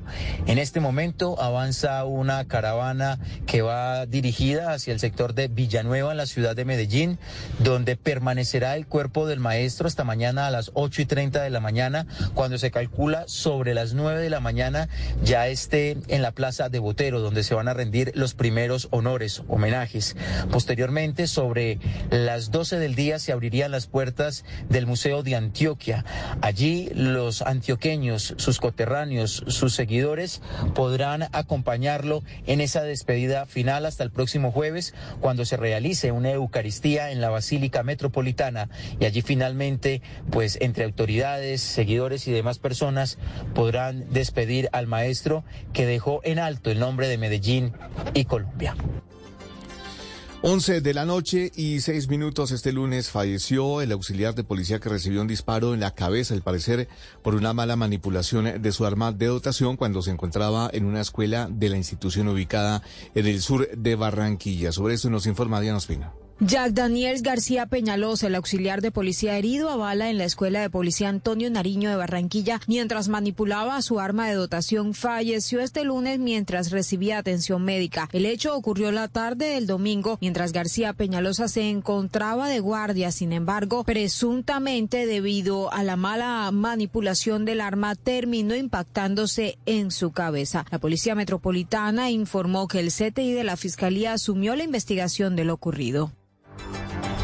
11 de la noche y 7 minutos, más de 2.200 personas están en la incertidumbre por alrededor de 60.830 millones de pesos depositados en inversiones ganaderas. Las sociedades ganaderas donde habían invertido son investigadas por presunta captación de dineros sin autorización. Juan José Yepes. Se trata de la Sociedad Ganadera del Paraíso SAS, la Sociedad Subbase SAS y la Sociedad Monster 13 Group SAS. El negocio consistía en que los inversionistas ponían el dinero para comprar los becerros, luego las sociedades se encargaban de cuidarlos y engordarlos para venderlos y posteriormente restituir las ganancias a los inversores. Las sociedades habían captado más de 60 mil millones de pesos provenientes de cerca de 2.200 personas, una comunidad de inversionistas que reinvertía constantemente. El vínculo entre los inversores y las sociedades ganaderas se quebró luego de recibir la noticia de que estaban siendo investigadas por la Superintendencia de Sociedades. Albamari Ramírez es una de las afectadas que llevaba invirtiendo desde hace más de tres años y se disponía a retirar parte de sus ganancias de este año. Fue entonces cuando se percató de la investigación. Pensábamos retirar varios contratos y seguir invirtiendo lo otro. Y ya nos llegó fue un comunicado de que ellos estaban siendo intervenidos por la Superintendencia de Sociedades por captación ilegal masiva de dineros. Y ahí estamos que no sabemos si verdaderamente si hay las propiedades, el ganado. En junio, la Superintendencia de Sociedades intervino en las operaciones de las sociedades ganaderas por captación de dinero sin autorización. Una de ellas, la Sociedad Ganadera del Paraíso, se pronunció mediante un comunicado en el que afirma que debe responder a todos sus asociados. Sin embargo, según la Superintendencia, esto no será posible, pues no tiene el ganado ni las propiedades que se puedan embargar para devolver el dinero a los inversionistas. 11 de la noche y 8 minutos, el Ministerio de Comercio, Industria y Turismo lanzó a través de Bancoldex líneas de crédito para micro, medianas empresas por más de 320 mil millones de pesos con plazos de hasta cinco años. Los detalles con Juan Esteban Quintero. Las cuatro líneas de crédito contarán con una garantía del 50% con el apoyo del Fondo Nacional de Garantías, condiciones favorables de tasas de interés, plazos adecuados y periodos de gracia. Desde el Ministerio de Comercio, Industria y Turismo buscan dinamizar a las empresas lideradas por mujeres, impulsar la competitividad, la internacionalización y la sostenibilidad de las micro, pequeñas y medianas empresas. El ministro de Comercio, Germán Umaña, habló de la línea MIPIMES competitivas. Su cupo es de 158 mil millones de dólares y por supuesto, esto significa plazos de dos a siete años. Para mayor conocimiento podrán ingresar a la página de Bancoldex.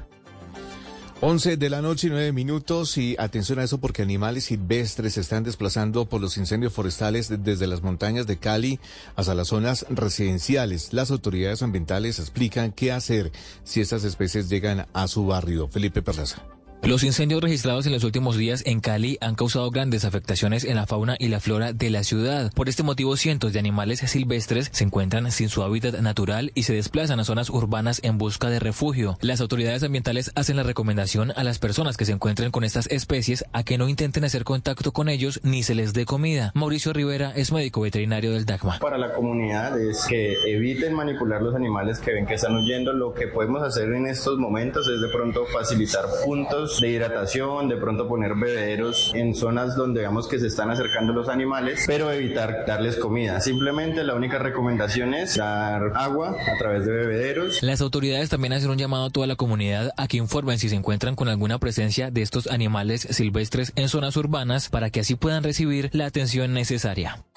Noticias contra reloj en Blue Radio.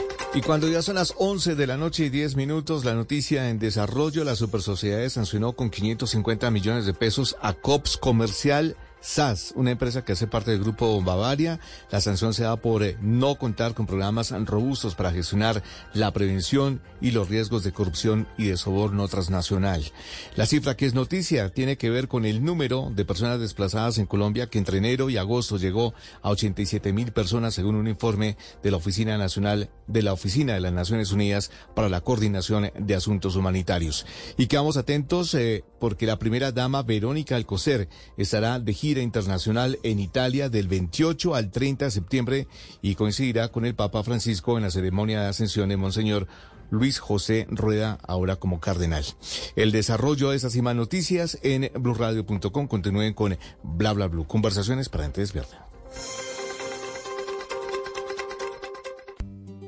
Yo necesitaba conseguir una cita médica para mi hijo y mi amiga me habló sobre South of Market Health Center. Ellos se encargan de todo el cuidado médico que necesitas, desde pediatría hasta la salud de personas mayores. También ofrecen apoyo de salud mental y cuidado dental. Ah, y tienen cuatro ubicaciones en San Francisco. South of Market Health Center te ofrece cuidado médico económico y de calidad en el que puedes confiar. Para más detalles, visita smhcsf.org. Here's to feeling that we belong and feeling part of something bigger. Here's to being there for each other and finding friends who become family. Here's to the talkers, the listeners, and the cooks. Absolutely the cooks. Here's to the ones we can't imagine not knowing. And here's to all the wonderful and powerful things that happen when we come together. Here's to us, all of us. To learn more, visit mychinet.com. Si es opinión. Fall is just around the corner, and home is the center of it all. At Ashley, seasonal decorating's a breeze with their range of designs and materials. Snuggle up on a family friendly sectional or an ultra modern sofa. Or gather outside and enjoy the crisp, cool air with a new fire pit or conversation set.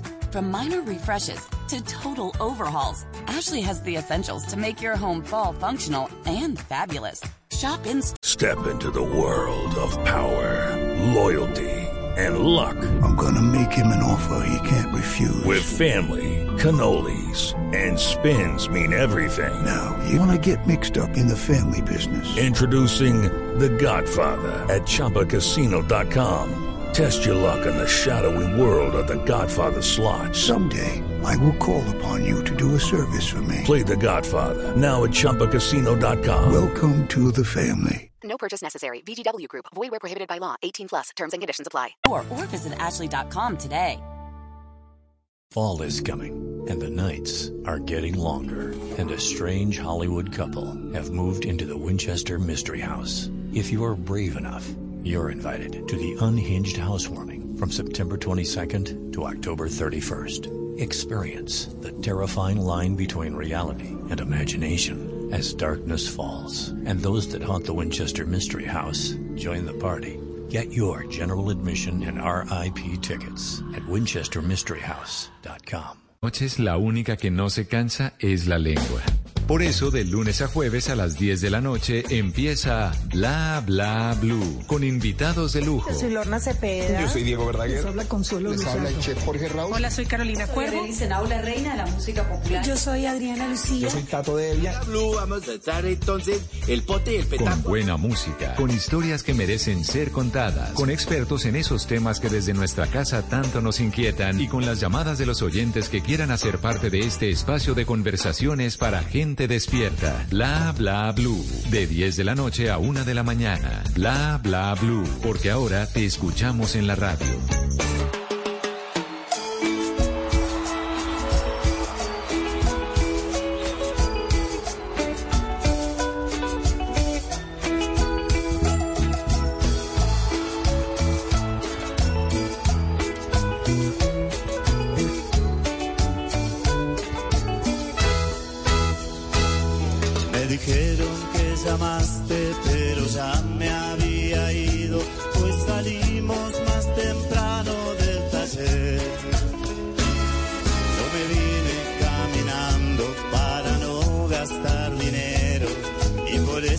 Eso llego tarde como ayer.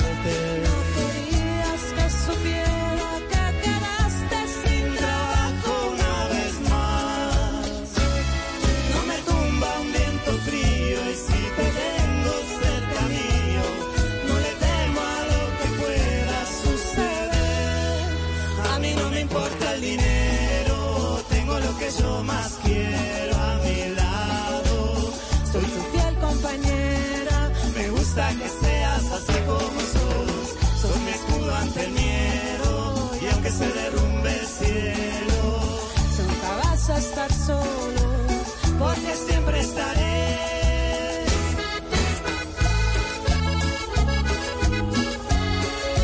11 de la noche, 17 minutos. Bienvenidos, bienvenidas a la segunda hora de Bla Bla. Suena la cumbia en las voces de los auténticos decadentes al lado de Julieta Venegas porque vamos a hablar de dinero con nuestro invitado de esta segunda hora. Él es el autor del libro Sobrevivir en la clase media, lecciones de una quiebra personal que le podría pasar a usted. Y este invitado está esta noche con nosotros. Él es Aldemar Moreno. Aldemar, muy buenas noches. Y bienvenido a Bla Bla.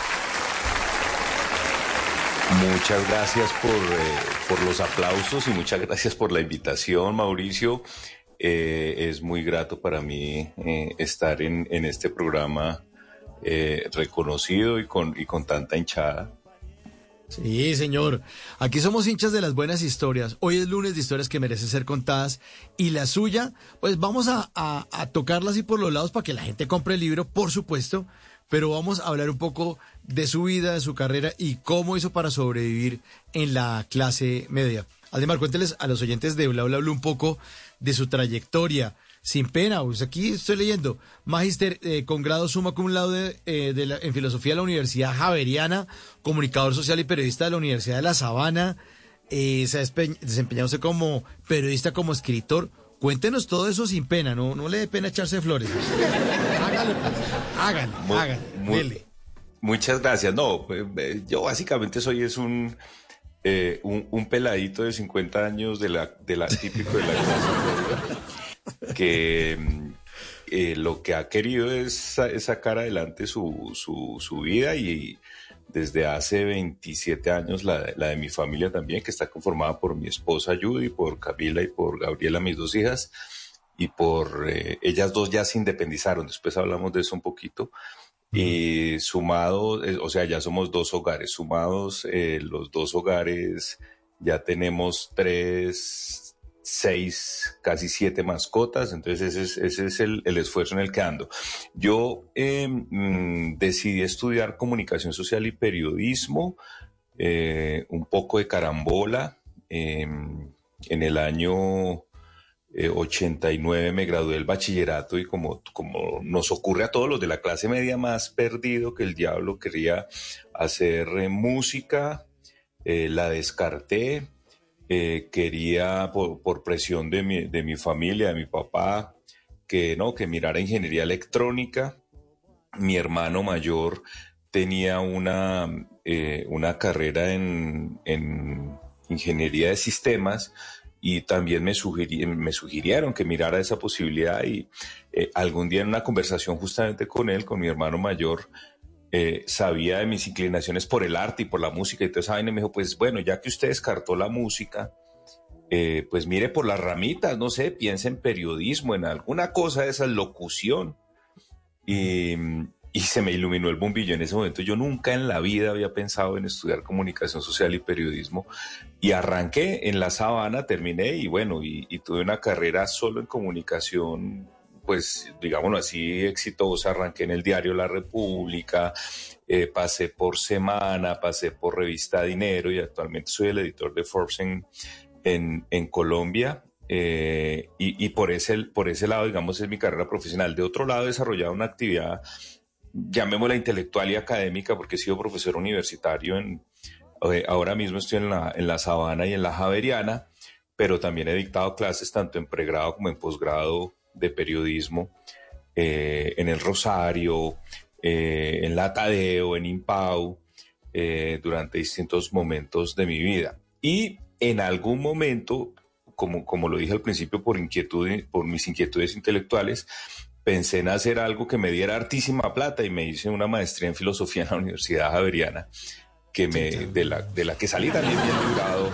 eh, en términos generales. Un colega de, de, de, la, de, la, profesión periodística muy reconocido, el Ricardo Calderón, me decía que yo definitivamente le había sacado el estadio porque había hecho tres cosas en la vida que, que era para pa ganar mucha plata.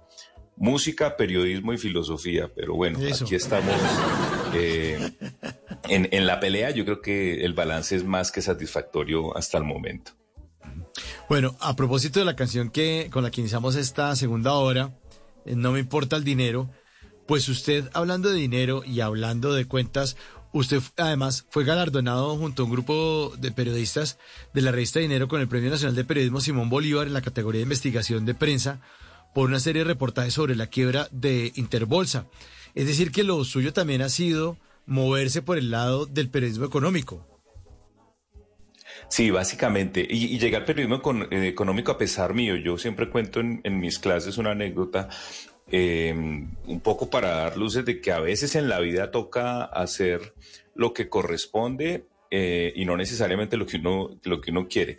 Hace mucho tiempo existió un, un periódico, bueno, hace 20 años, 20, no, ya casi 30 años, el, el, famoso diario La Prensa de los Pastrana. Yo estaba en la, en la universidad. Y, y, un colega se me acercó, un colega de estudios, también colega profesional después, Diego, Diego Herrera, se me acercó y me dijo, eh, oiga, están aceptando allá practicantes, no pagan ni nada, pero, pero adquiriendo experiencia. Y yo le dije, bueno, me, me suena. ¿Y en qué es? Me dijo, no, el periodismo económico, vaya y mira. Y yo, yo tenía en mi cabeza en ese momento más que quería hacer como periodismo literario, cultura, no sé, alguna otra cosa que no, nunca había pensado tampoco en economía. Y, y fui y lo que tocaba hacer en ese momento, que no había tecnología ni nada, era sentarse al pie del fax, esperar a que saliera el, el, el balance del de, de cierre de las bolsas, que en ese momento eran tres, Bolsa de Bogotá, Bolsa de Cali, Bolsa de Medellín.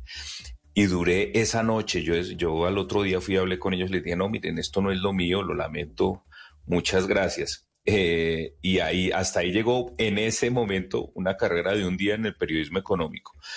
Después, que ya forma parte de mi, de mi, de mi vida profesional independiente, en el año 96, yo me gradué en, el, en febrero del 96, me casé en noviembre del 96 eh, eh, y no tenía un trabajo fijo, eh, estaba haciendo freelance, independiente y cosas, cosas que a uno le gustaba en ese momento, pero ya eh, me casé en noviembre, como en marzo, abril del 97, eh, ya estábamos sospechando de que íbamos a ser papás con mi esposa y ya me entró la preocupación por conseguir un empleo en periodismo lo que fuera. Yo lo que necesitaba era un empleo, más que en periodismo, yo lo que necesitaba era un empleo fijo y me salió eh, una posibilidad en el diario La República, de la cual me agarré y terminé haciendo periodismo económico y es una cosa que le agradezco a, la vida siempre. Eh, haber, haber aprendido la lección de esa manera de que en el periodismo económico había un futuro digno para mí y para mi familia y arranqué en el año mil, en el 16 de junio de 1997 arranqué este recorrido profesional eh, en periodismo económico, tanto así que me ha dado la posibilidad de recibir muchos galardones que han sido muy importantes en, en mi vida profesional y en mi vida económica, pues porque los galardones vienen con su premio debajo del brazo en efectivo y eso me ha ayudado mucho. Y, mm, y hasta, el- y hasta el sol de hoy, y, hasta el sol de hoy dictando temas de periodismo económico, haciendo periodismo económico, eh, una cosa que realmente ya me apasiona hablar de todos estos temas de, de economía y de negocios. ¿Cómo empezó entonces usted eh, siendo un eh, ciudadano de la clase media colombiana a interesarse por los temas que tenían que ver con el dinero o era algo que ya le inquietaba desde niño o fue después con, con esto que nos está contando hace unos minutos? Ya sentía esa inclinación por, ah, hombre, hay clases sociales, esto está difícil, el tema de la movilidad social. ¿Cómo es esa historia? Eh, eh, yo vine a descubrir eso en- eh, a lo largo del desarrollo de mi carrera.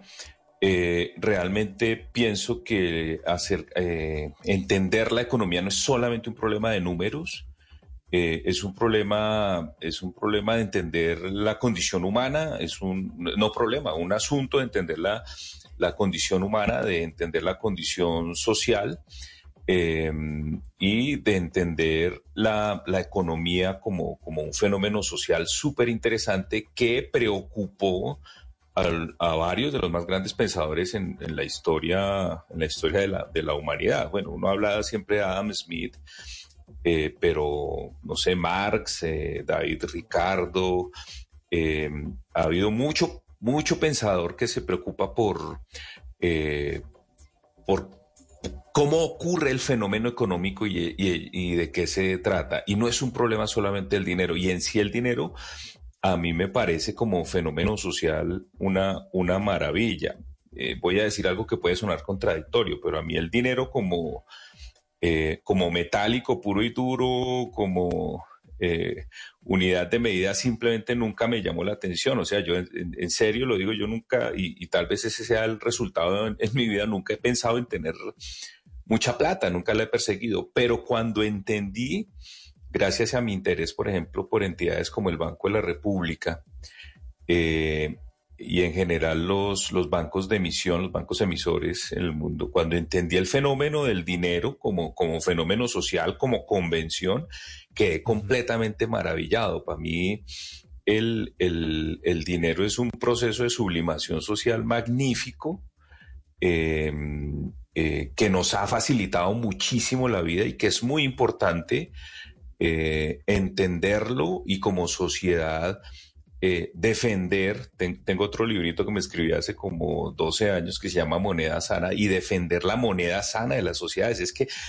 que, el, que el dinero eh, mantenga su capacidad de representar valor de manera constante, es decir, que, nos, que no sucumba ante fenómenos hiperinflacionarios como está pasando ahorita en Argentina o en Venezuela, es una cosa demasiado importante para una sociedad. Yo, yo no sé si nosotros tenemos conciencia de eso. Eh, Mauricio, por lo que veo, to- eh, eh, es un bebé y no le tocó esos procesos inflacionarios por allá de los 80 y de los, de lo- inclusive de los 90 eh, en, en Colombia. Pero, por ejemplo, lo que están viviendo sociedades como Venezuela, eh, Argentina. Esta semana tuve la, la oportunidad de entrevistar a un, a un empresario argentino eh, que decía Argentina lleva 70 años viviendo en inflación y ahorita está en una inflación anual del 100%. ¿Qué significa eso básicamente? Que en un año eh, alguien como yo que simplemente es empleado y recibe su dinero, pierde completamente la capacidad de compra con el salario que tiene vigente. Se vuelve, se vuelve un, un asunto tremendo y con esto cierro esta, esta idea acerca de por qué me empecé a interesar por el dinero, no en el sentido de que me diera acceso a mí a las cosas que siempre quise, sino en el sentido de fenómeno social, es que el, el fundamento, el, eh, como, como dice la película, el, huevo de la serpiente del, del conflicto mundial, del, del segundo conflicto mundial grande que tuvimos que empezó en el 39, pues fue un proceso hiperinflacionario en Alemania eh, que llevó a la población a, a, a buscar una salida en el, nacion- en el nacionalsocialismo, etcétera, etcétera. O sea, el dinero es tan importante que un mal uso del dinero en términos macroeconómicos eh, puede derivar en, en unos fenómenos sociales horribles, terribles. y, y- y todo eso es lo que me hizo inter- interesar a mí por el dinero eh, en sentido abstracto y que por el otro lado que la historia, eh, que el libro realmente lo que es es una, una biografía financiera personal, me llevó a descuidarme lo que era el dinero real eh, en el flujo de caja de mi familia. Ese, ese era como el contrasentido eh, que quería relatar, relatar en el libro. Pero el origen de mi interés por la, en general por la economía y por algo tan importante como el dinero es, es ese, es una inquietud realmente intelectual, por decirlo de alguna forma. La- esta, esta clase media o las clases sociales se dictaminan por el dinero o existen otras variables? ¿O simplemente el billete? Bueno, yo, yo quisiera hacer allí una distinción. Lo que uno puede decir acerca del debate que hay entre especialistas sobre el nivel de clase media eh, tiene que ver con la capacidad de, de acceder a, a unos ciertos niveles de ingreso que siempre son comparativos. Eh, es decir, la clase media colombiana, por ejemplo, tiene unas características muy particulares de ingreso y se distingue mucho, digamos, de la clase media danesa. Y tiene que ver con la capacidad de generar eh, ingreso, ¿sí? Pero la capacidad de generar ingreso no es solamente, insisto, un problema cuantitativo, es detrás de eso está la noción de valor y de, y de la capacidad de un individuo y de una sociedad de agregar valor.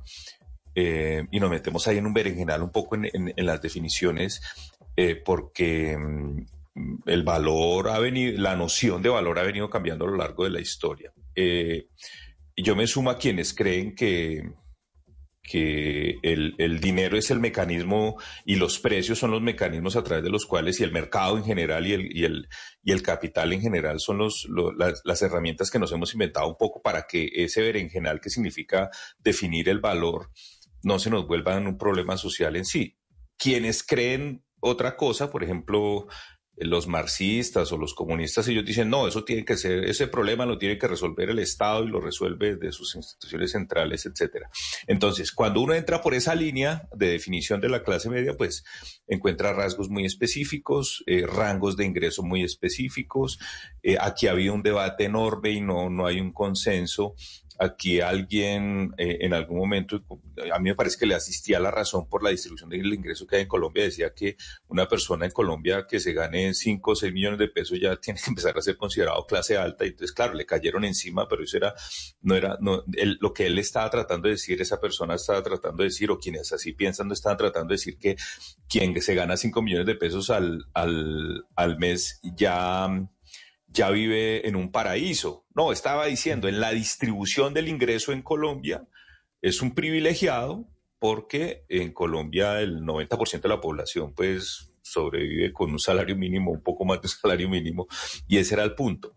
Pero cuando yo menciono en mi libro el, tema de la clase media, no me estoy metiendo en ese berenjenal, digamos, yo no, no, no, porque no, yo lo que quise desde el principio no fue contar una historia técnica de la clase media, sino una historia de vida personal de alguien que cree que pertenece a la clase media por ciertos rasgos.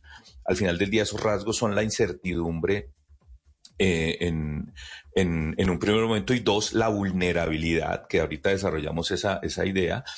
Eh, Y, y me, y me, y me des- y, y desenvolví la historia de esa perspectiva. Es, yo me creo de clase media, ¿qué es lo que he tenido que vivir en mi vida?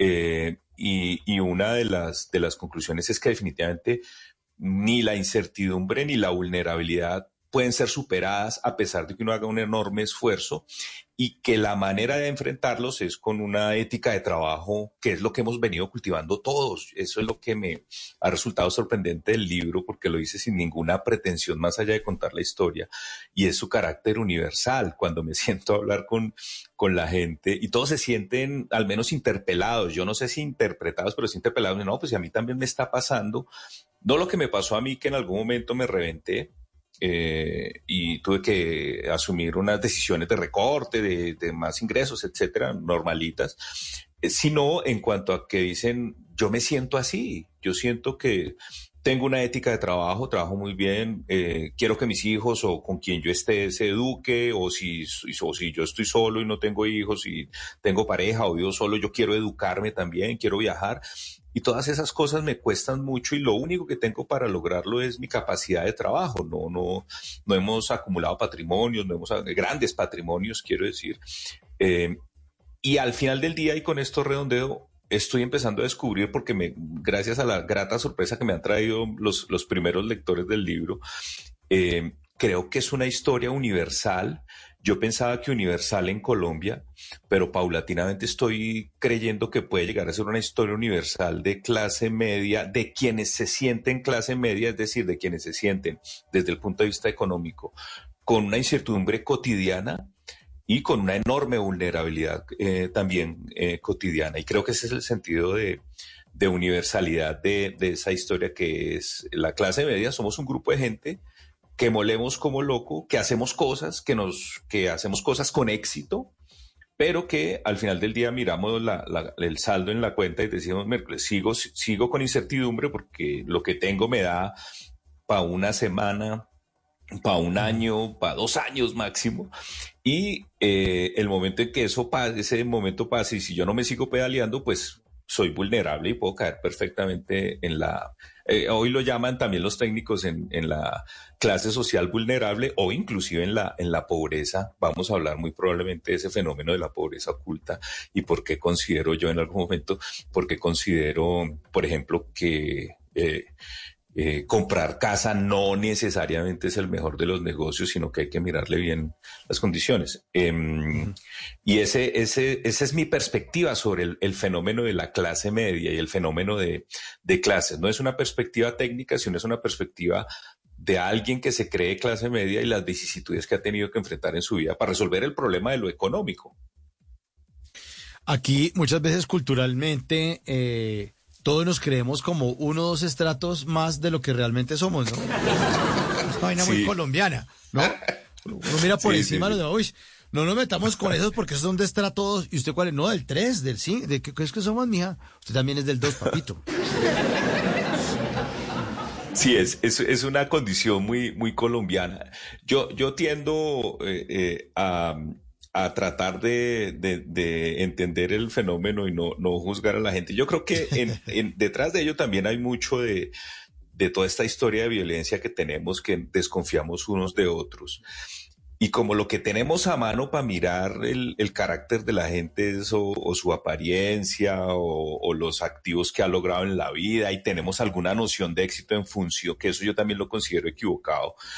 Eh, hay gente muy exitosa a la que en algún momento se le presentan las dificultades. Claro. Eh, y ya, y no, no, no, no pasa nada. Eh, pero en Colombia somos, somos muy agresivos en nuestra noción de éxito, en nuestra noción de fracaso. Eh, pero yo creo que eso es producto de, de este ambiente de, de, violencia que realmente a mí me tiene realmente cansado toda esta cosa, nada de poder resolver el asunto y que nos vuelve desconfiados. Y eso nos hace perder la objetividad sobre temas sensibles como, como el manejo de lo económico en las familias y en algunos casos yo creo que hasta nos lleva a cometer errores por, por lo que, lo que, lo que Mauricio dice, por querer mostrarnos de una clase a la que, a la que no pertenecemos. Pero el, producto de eso para mí es todo este ambiente de, violencia que, pues, desafortunadamente nada que logramos superar y que nos genera desconfianza del otro y creamos clase en función de unas de unas cosas sobre las cuales no vale fundar ninguna, ninguna cosa. Deberíamos ser más solidarios, más como tratar de entender más a, los demás y no, no juzgar de manera tan dura a otros. Bueno, dice que eh, en casa que en casa de Herrero asadón de palo y que la puerta del horno se quema el pan. ¿Cómo usted, Aldemar Moreno, un periodista económico, eh, ya hablamos de que es magíster eh, con grado sumo cum laude de la filosofía y además eh, en el nuevo siglo, que es un periódico que se dedica a, a la economía en la República también, en se- revista Dinero, en Forbes eh, Colombia. Como así que lecciones de una quiebra personal que le podría pasar a usted. ¿Qué le pasó entonces? Bueno, entonces mi, mi, mi caso, mi caso es, es muy particular, es el caso mío. Eh, todos me preguntan, pero es que ¿cuándo la embarró usted? Y yo le dije, no, pues yo no la, no la embarré en un momento específico. Yo vine acumulando déficit desde el principio. Entonces, la historia tiene que arrancar, yo arranco por ahí la historia, y es el momento en el que yo decido independizarme de mi casa, ¿no? Hasta, hasta ese momento, digamos, año 96, eh, pues yo era un muchacho de barrio, eh, buscaba trabajo los fines de semana, trabajé, trabajé en bares, trabajé con, con mi familia, con, con mi mamá y con mis hermanos en, en, una, en una pyme de encuadernación que, que tenían ellos, hacía ahí mandados, trabajé de mensajero. eh, y lo que recaudaba era como para gastármelo los fines de semana o alguna vez de pronto ay- ayudaría yo con algún pago un servicio, alguna cosa así, pero ahí yo digo en el libro, yo ahí era una unidad de costo, ¿sí? O sea, yo ahí era solo costo y era eh, la alimentación, los servicios y, y bueno, ya en la universidad, pues el, el- el costo de ir a la universidad. Eh, y tomo la decisión de casarme en el año 96 completamente convencido de que eso era lo que yo quería en mi vida, que yo quería tener una familia ya siendo profesional. Eh, yo quería eh, tener hijos o hijas, tuve dos hijas, como ya lo comenté, te quería... Y, y, y en ese momento mi, es- mi esposa, eh, en, en ese momento mi novia, hoy mi esposa, Judy, pues me dijo, listo, hagámosle. Fue año 96. Y bien, construimos eh, el proyecto sobre capital de trabajo cero. Es decir, yo arranqué mi vida independiente con, con cero pesos eh, y es así de sencillo. Porque cuando me senté a pensarlo, el proyecto, estaba llegando a la conclusión de miércoles, me toca aplazar esto unos 10 años porque yo no tengo plata. Ni siquiera tengo trabajo fijo, tengo unos contraticos por ahí, unas vainas. Eh, y fue cuando, cuando hice el, el cambio de chip y dije, no, pues si yo me pongo en estas, realmente lo que va a perder son 10 años de vida, pues. Y realmente hoy lo, hoy lo sigo, hoy lo veo así a pesar de todas las vicisitudes económicas. Entonces yo arranco en el año 96, noviembre 22 del 96.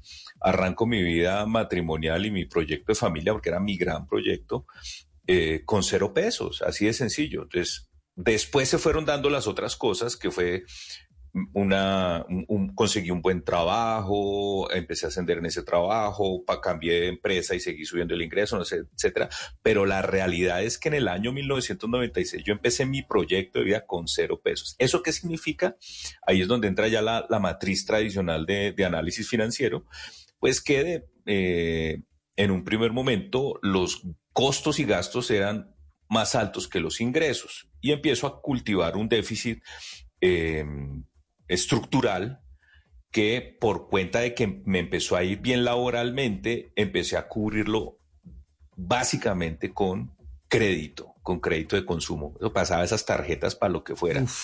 Eh, y, y acumulé ese déficit a lo largo de, de 10 o 15 años porque ya las demandas de la, de la vida de la casa yo en el año 2000, o sea, me casé en el 96, cuatro años después, en el 2000, en febrero del 2000 nació mi segunda hija, Gabriela, pues ya tenía un hogar de cuatro personas eh, eh, y ya teníamos con mi esposa que responder por ese asunto.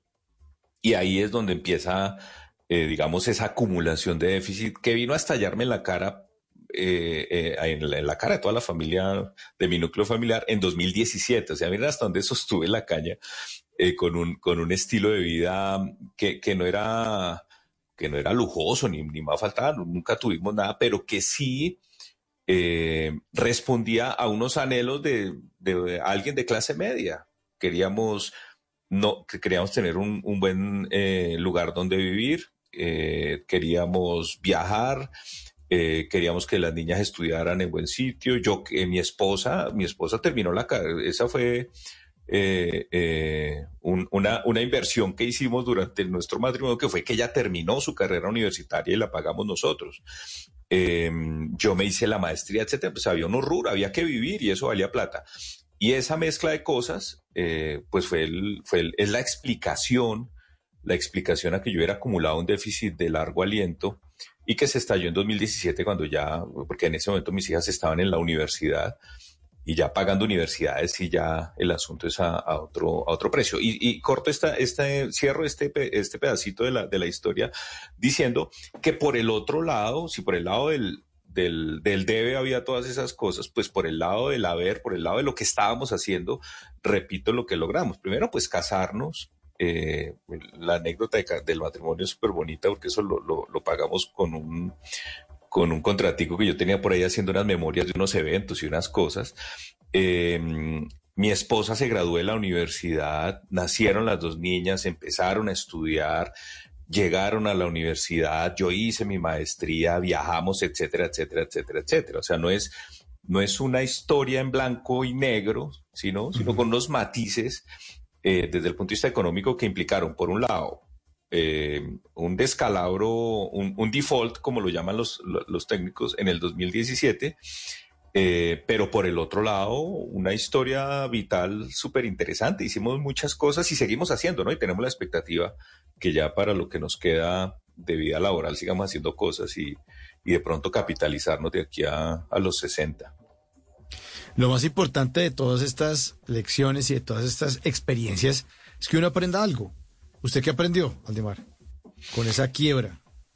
Eh, que de las lecciones importantes, uno, hay que, hay que, mm, eh, eh, yo, yo sé que esto suena pero grullo, pero, pero es que como en la clase media lo que está en juego es la vida misma, hay que, hay que ser muy cuidadosos de, de, de cómo maneja uno esa relación entre ingresos y gastos eh, y nunca financiar eh, un déficit con crédito de consumo, ¿sí? Nunca, nunca, por ninguna razón. Eso lo único que hace es agravar el... La primera decisión que uno tiene que tomar es o recortar gastos o aumentar ingresos antes de pensar en, en meterse en un, en un crédito de consumo. Eh, esa, esa es como, ese es como el núcleo, el núcleo de la enseñanza. Pilas con, con los ingresos, hay que aumentar los ingresos eh, de manera inteligente. Eh, pilas con los gastos, mantén, hay que mantener los gastos eh, eh, a raya, sí, pues sin, sin, sin tampoco eh, que se le vaya la mano a uno. Sí, exacto, sin tampoco que... Sí, sí, sí, porque en serio, y, y no es un asunto de, de mantener el buen nombre o el estatus, no, es que si, eh, si uno quiere viajar, pues organícese bien y arma un buen viaje. Y conozco mucha gente que lo ha hecho muy bien para darse unas buenas vacaciones, por ejemplo, pero no las financien con crédito de consumo.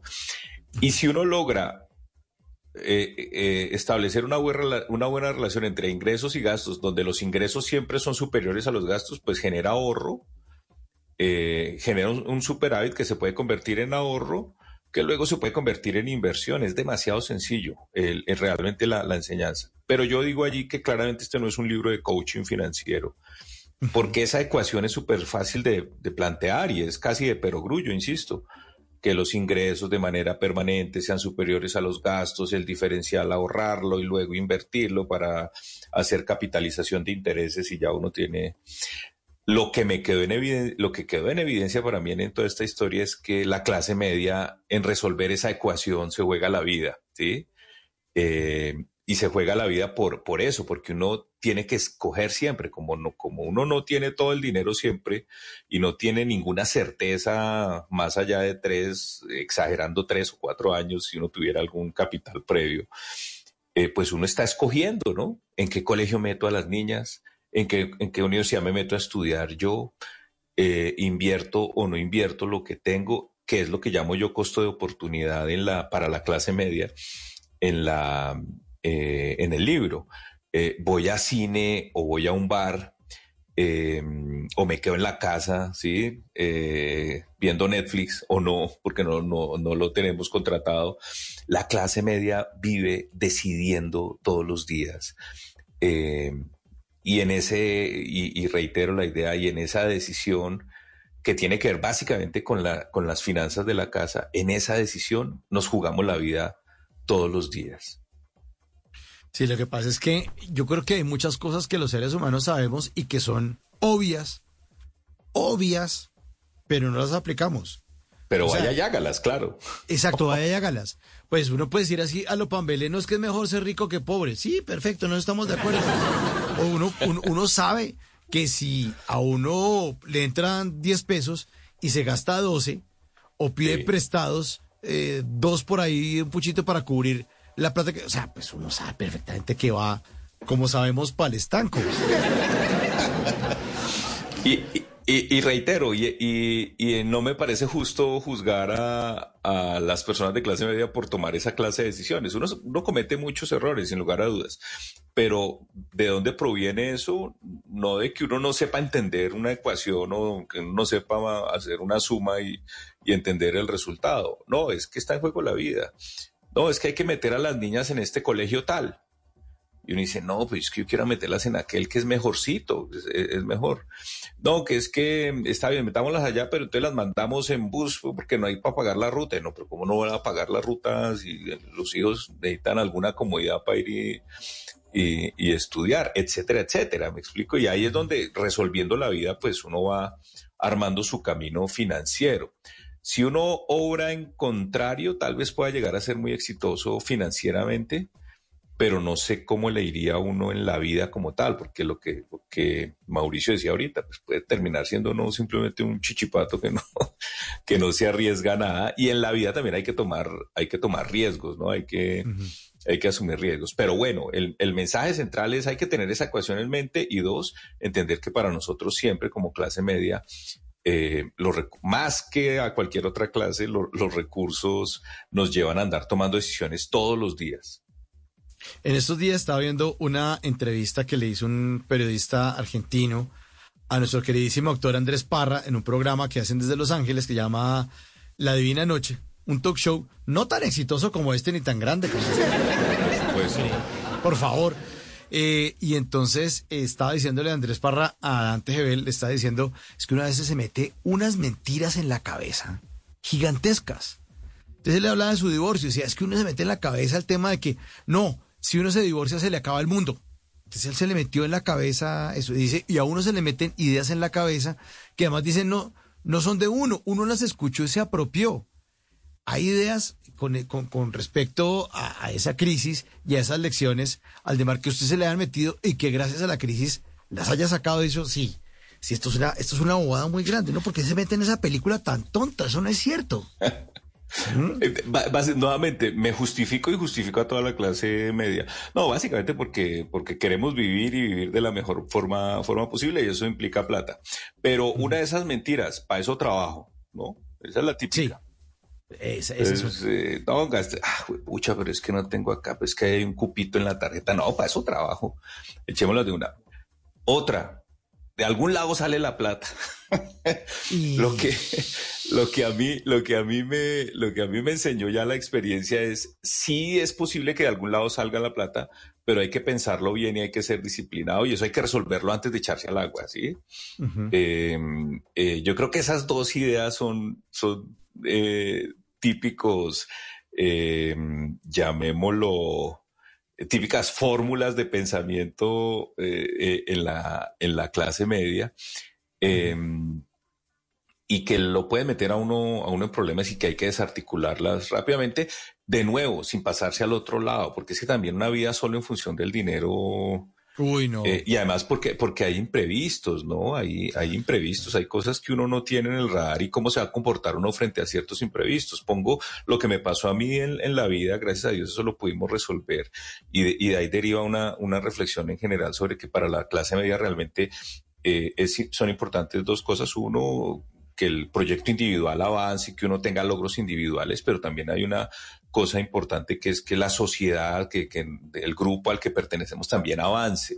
Y me refiero puntualmente al caso de enfermedades eh, hasta hace algunos años catastróficas que ya hoy se volvieron crónicas, por ejemplo, el cáncer. Eh, en, en, mi casa tuvimos eh, más o menos en el año 2005 un, un, primer cáncer de mi mamá y luego una recaída de ella y ya gracias a Dios todo está bien, cumple ahorita el próximo 30, ya cumple 82 años la viejita y bien todo, pero imagínense uno con una relación frente al dinero muy conflictiva y que uno tenga que enfrentar el costo de oportunidad. En Colombia, gracias a Dios, eso no se da por el sistema de salud bueno, regular o malo que tenemos, de decidir, como ocurre en Estados Unidos, de decidir el costo de oportunidad de si cubrimos tenemos para cubrir un tratamiento de cáncer, por ejemplo, ¿sí? O sea, también pasarse al otro extremo de, de que hay que cuidar el pesito y el centavo, eh, también nos puede llevar por un, por un mal camino, porque en, eso, en ese momento cuando ella se enfermó, pues toda la familia, mis hermanos y yo, eh, eh, nos concentramos en que ella pudiera recibir su tratamiento y todo, la, la EPS la atendió de maravilla, le hicieron su tratamiento, después le hicieron un, un, trasplante de médula, etcétera. Y en ese momento lo que nos demandó fue tiempo de presencia de nosotros, ¿sí? Eh, yo no me acuerdo en ese momento cómo nos organizamos. Yo, yo siempre he dictado clase no, pero en 2005 estaba apenas retomando, eh, retomando las primeras, retomando no, haciendo las primeras clases en la sabana. Yo no me acuerdo cómo nos organizamos, pero por ejemplo, en algún momento uno tendría que pensar, no, me tocó renunciar a las universidades porque necesitamos cuidar a, la abuela y entonces hay que establecer turnos y no puedo ir a las clases, etcétera. Y eh, tendría todo el sentido en función de eh, preocuparse de ello. En cambio, si uno piensa solo en la plata, no, yo cómo voy a renunciar si es que ahí tengo una, una platica y eso se me y necesitamos esa plata. Me explico, o sea, también pasarse al otro lado donde la plata sea el, el dinero sea el eje para la vida y la el único criterio para tomar decisiones me parece también que es pasarse a, a un extremo peligroso. En Bla Bla Blue hablamos todos y hablamos de todo. Y aquí un oyente nos escribe lo siguiente, dice, buenas noches Mauro y Aldemar. Moreno, invitado, dice, una mentira más de las que uno se echa, de las que estamos hablando, es, algún día me muero, ¿para qué quiero una casa? O X cosa. Uno se muere y nada se lleva. Exacto, uno se muere y nada se lleva. Pero él dice, ¿por qué le dejas a tus hijos? Entonces, no. Pero hay una frase que me acuerdo de Franco Modigliani que dice que la herencia es un error de cálculo, ¿no? Aldemar. claro. Sí. Tal cual. Cuentas, porque dejó plata ahí. sí, tal cual, tal cual. Yo creo que, yo creo que el, el, tema de las, de las, de la herencia, lo mejor que le puede dejar uno a los hijos son, eh, son tres cosas, digamos. Sí. Primero, el e, ejemplo, que tengan ahí algo, algún punto de referencia. Dos, educación. Eh, y tres, caja, efectivo. Efectivo. No, un, e, en herencia, un pedazo de tierra o una casa puede volver un bollazo tremendo. La gente lo resuelve eh, de alguna manera, pero no, teniendo caja uno les dice, bueno, mijo, tome su cheque y, eh, y ahí está, o eh, lo que llamarían los expertos y los contadores públicos activo corriente, ¿no? Caja o efectivo. Me parece que sería lo, lo, más indicado. Todo lo demás, sí, todo lo demás puede ser un error de cálculo al final del día, sin lugar a dudas. Uy, yo pensé que iba hasta los 100 y llegué nomás hasta los 60. Exacto. Estoy haciendo, hice mal las cuentas. Bueno, dicen que las cosas más valiosas en el mundo son las que no se pueden comprar. Eh, para usted, ¿qué es lo más valioso, Aldemar? No, eh, en sentido abstracto más amplio, en general, la gente, eh, en concreto, em, pues mi familia, los amigos, em, no, la gente, la gente, hay que, hay que hacerlo que más se pueda. Mis alumnos, por ejemplo, yo agradezco muchísimo que haya tenido la, la posibilidad de, y hoy estoy cosechando esos frutos, no porque, eh, no porque le, ahí sí como si pensara solo en el, en el, en el metálico porque me represente algún ingreso, sino porque me los encuentro todo el tiempo y en todo lado. Eh, siendo exitosos también y haciendo bien las cosas y, y- y enfrentando la vida y todo, unos, unos con hijos o- y con familia, otros independientes y, y sacando las cosas adelante, eso me, me, me, me llena. Entonces, en conclusión, las- lo- lo- el valor universal y supremo para mí es la gente. Y eso hay que concretarlo en, en la familia, en los amigos, en los compañeros de trabajo, eh, en los alumnos. eh, para mí es, es eso. O, sea, o si no, si pierde uno el foco completamente, eh, como ya lo hemos mencionado. Pues Aldemar, muchísimas gracias por hacer parte esta noche de Bla Bla Blue, por contarnos su historia y compartirla con los oyentes del programa. Es una historia que de verdad merece ser contada. Y ahora la invitación para que los oyentes no dejen de leer su libro. Aldemar. Mauricio, muchas gracias y por darme la oportunidad de, promocionar el libro. Eh, es un libro, yo, molesto y digo que es una, un nuevo género literario porque es la autobiografía financiera. Eh, el libro se llama Sobre- Sobrevivir en la clase media. Eh, una cuñita ahí a, a- Planeta que nos ayuda con, con, esta, con este proyecto y, juega un rol súper importante con toda esa cantidad de gente que tiene allí, con sus redes de, de, de distribución y toda la cosa. Compren el libro, creo que lo que aspiro es a que se diviertan con él realmente.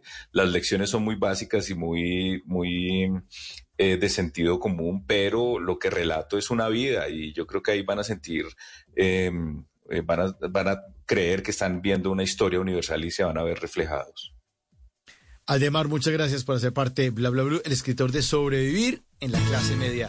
Feliz resto de noche y lo despido con una de Juan Gabriel. No tengo dinero. Aldemar, muchas gracias. Muchas gracias. Chao, un abrazo.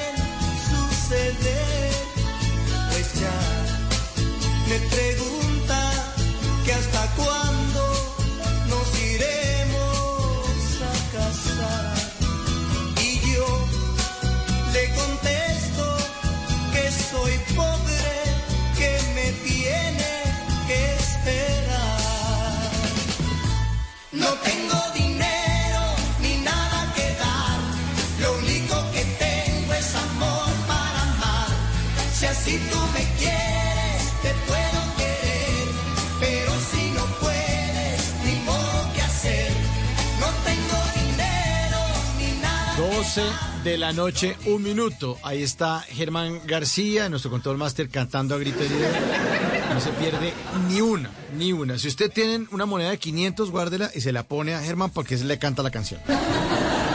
Rocola humana. Bueno, hace parte de nuestro equipo de las noches de Bla Bla Blue, así como Javier Segura, que ya está listo con voces y sonidos. Nos va a hacer una actualización de las noticias más importantes de Colombia y el mundo. Pero al regreso, ustedes se toman Bla Bla Blue en nuestra línea, que sigue abierta durante todo el programa, 316-692-5274.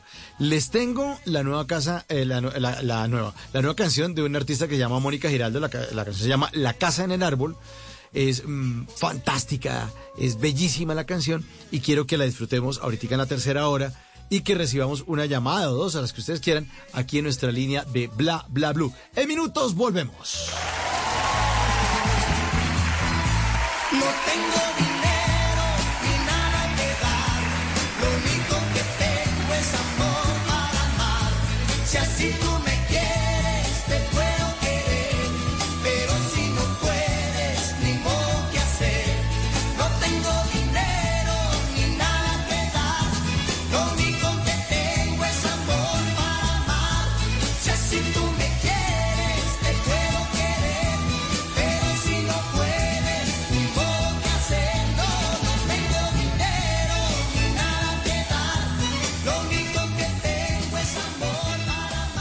En las noches la única que no se cansa es la lengua.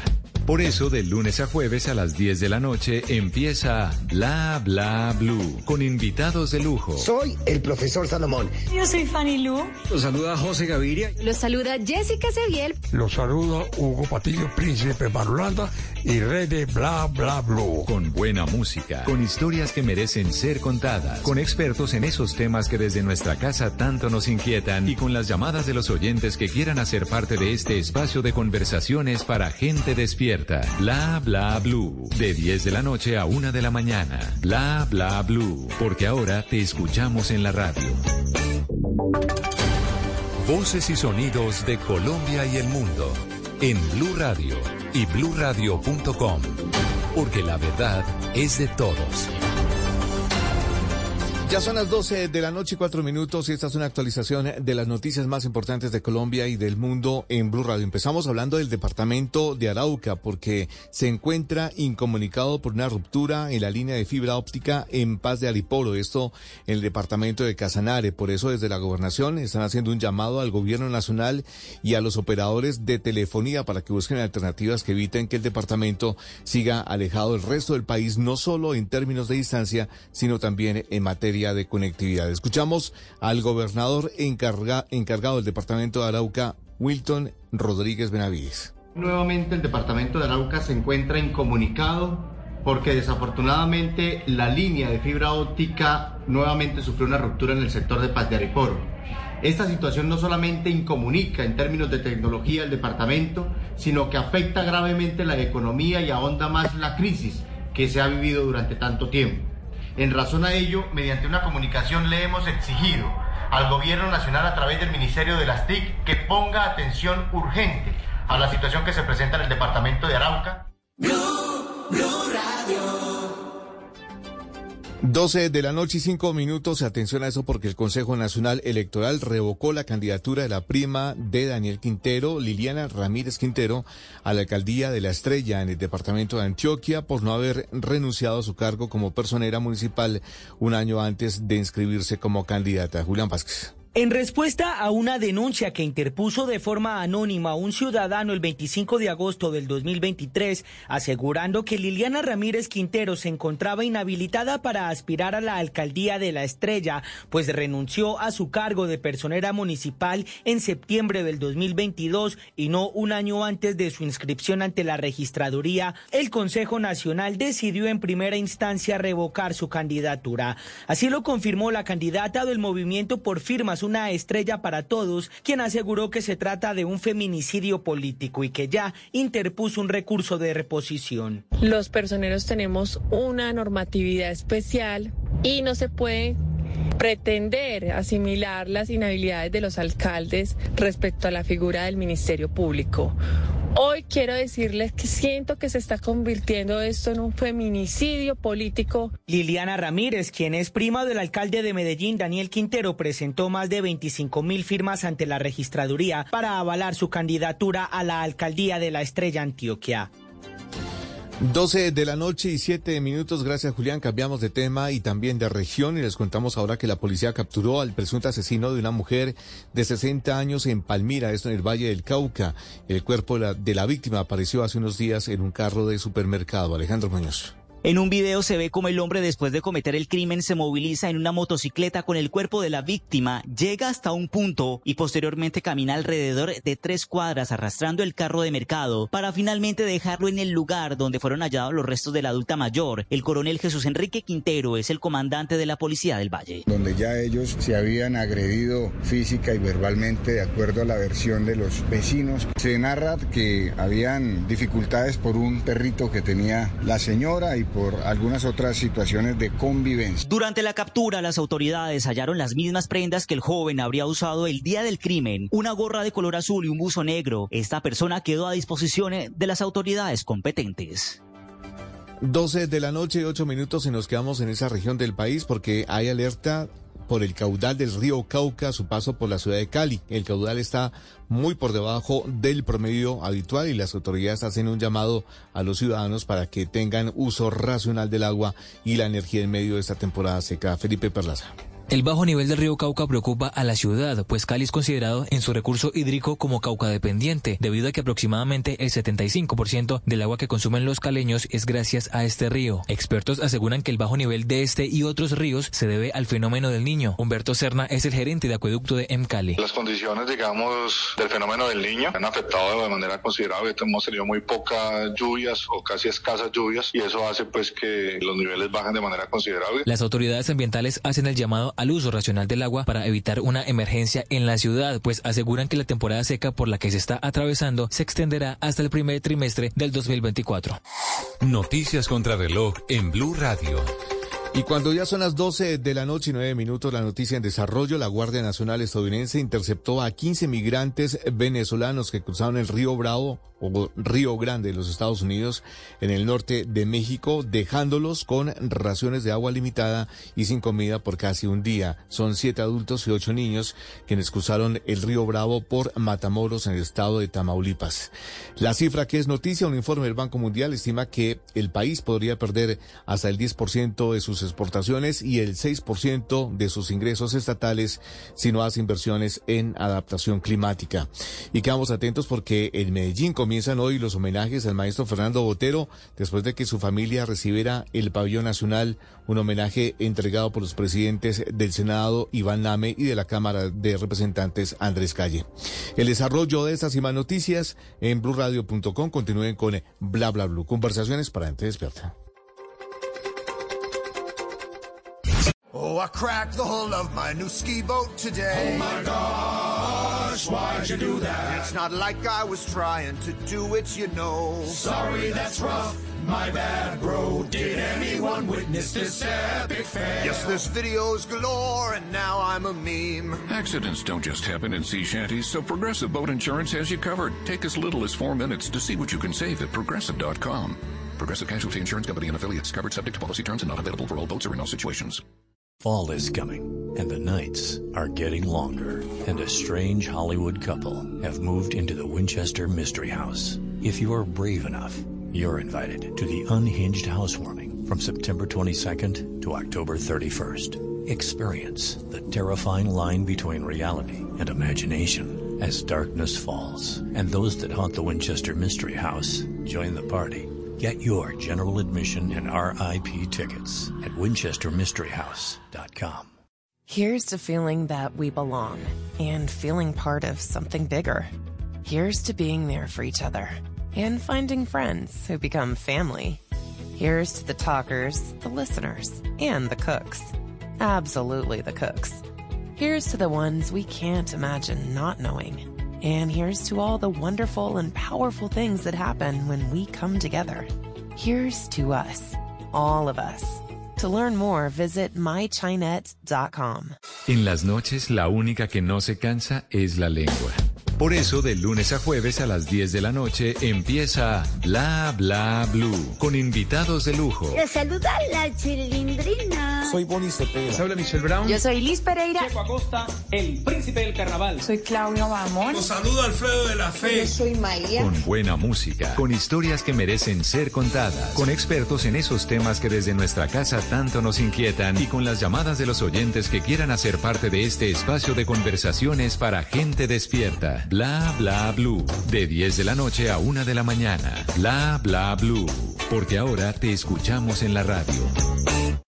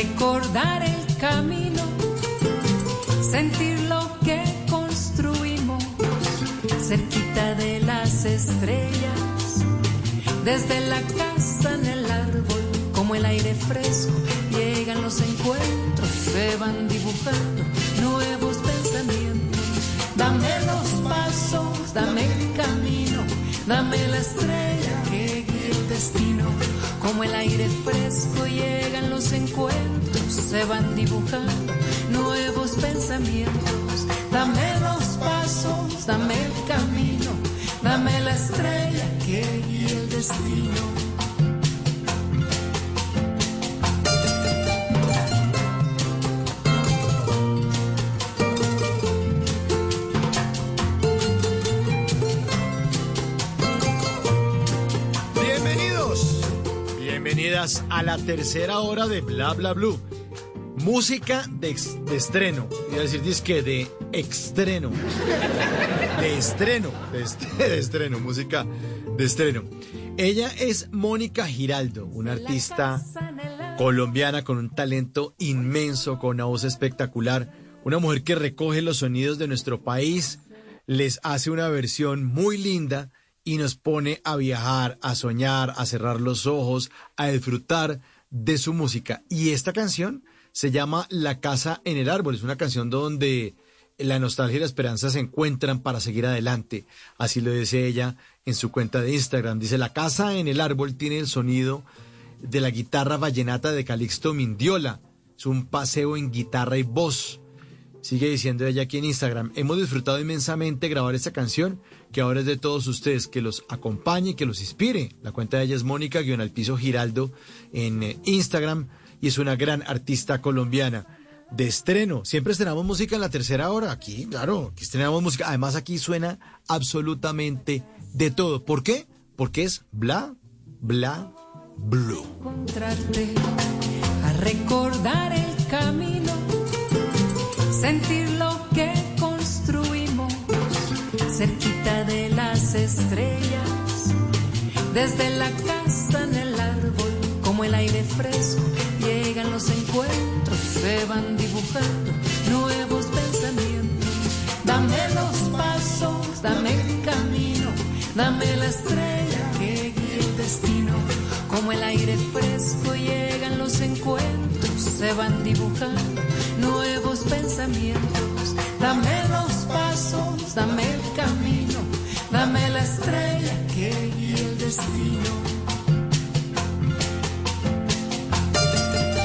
Y en Bogotá, este fin de semana que acaba de terminar, eh, se llevó a cabo en el Parque Simón Bolívar eh, un famosísimo festival, el Festival Cordillera, y Mónica Giraldo se presentó.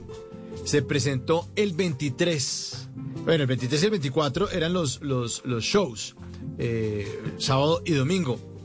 Ella, eh, aquí estoy viendo una fotografía muy chévere de la tarima, se presentó en las horas de la tarde.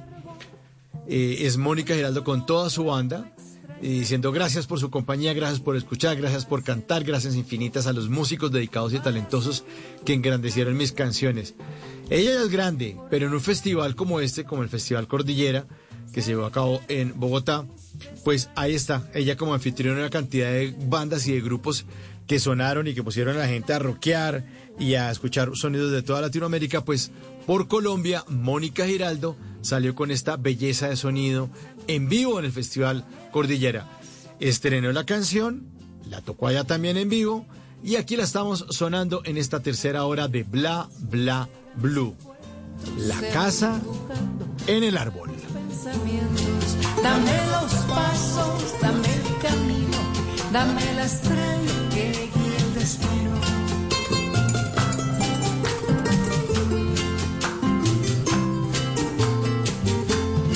Dame los pasos, dame el camino, dame la estrella que guía el destino. Bueno, ahí está Mónica Giraldo de estreno esta noche en Bla Bla Blue.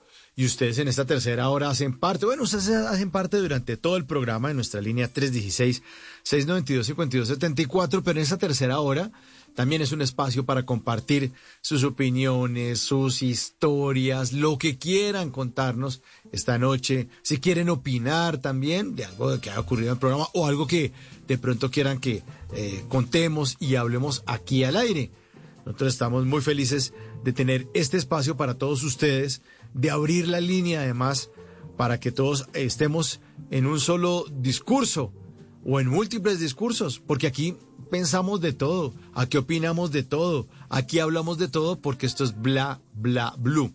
Repito el número, 316-692-5274, la línea de bla, bla, blue. Mientras oímos ahí, ah, bueno, ya, es que mientras oímos música, no, ya tenemos llamadita hasta ahora, bueno. Vamos a recibirla de una, a ver quién está por ahí. Hola, hola. ¿Quién está en Bla Bla Blue? Buenas, buenas. ¿Con quién hablamos? Hola, hola.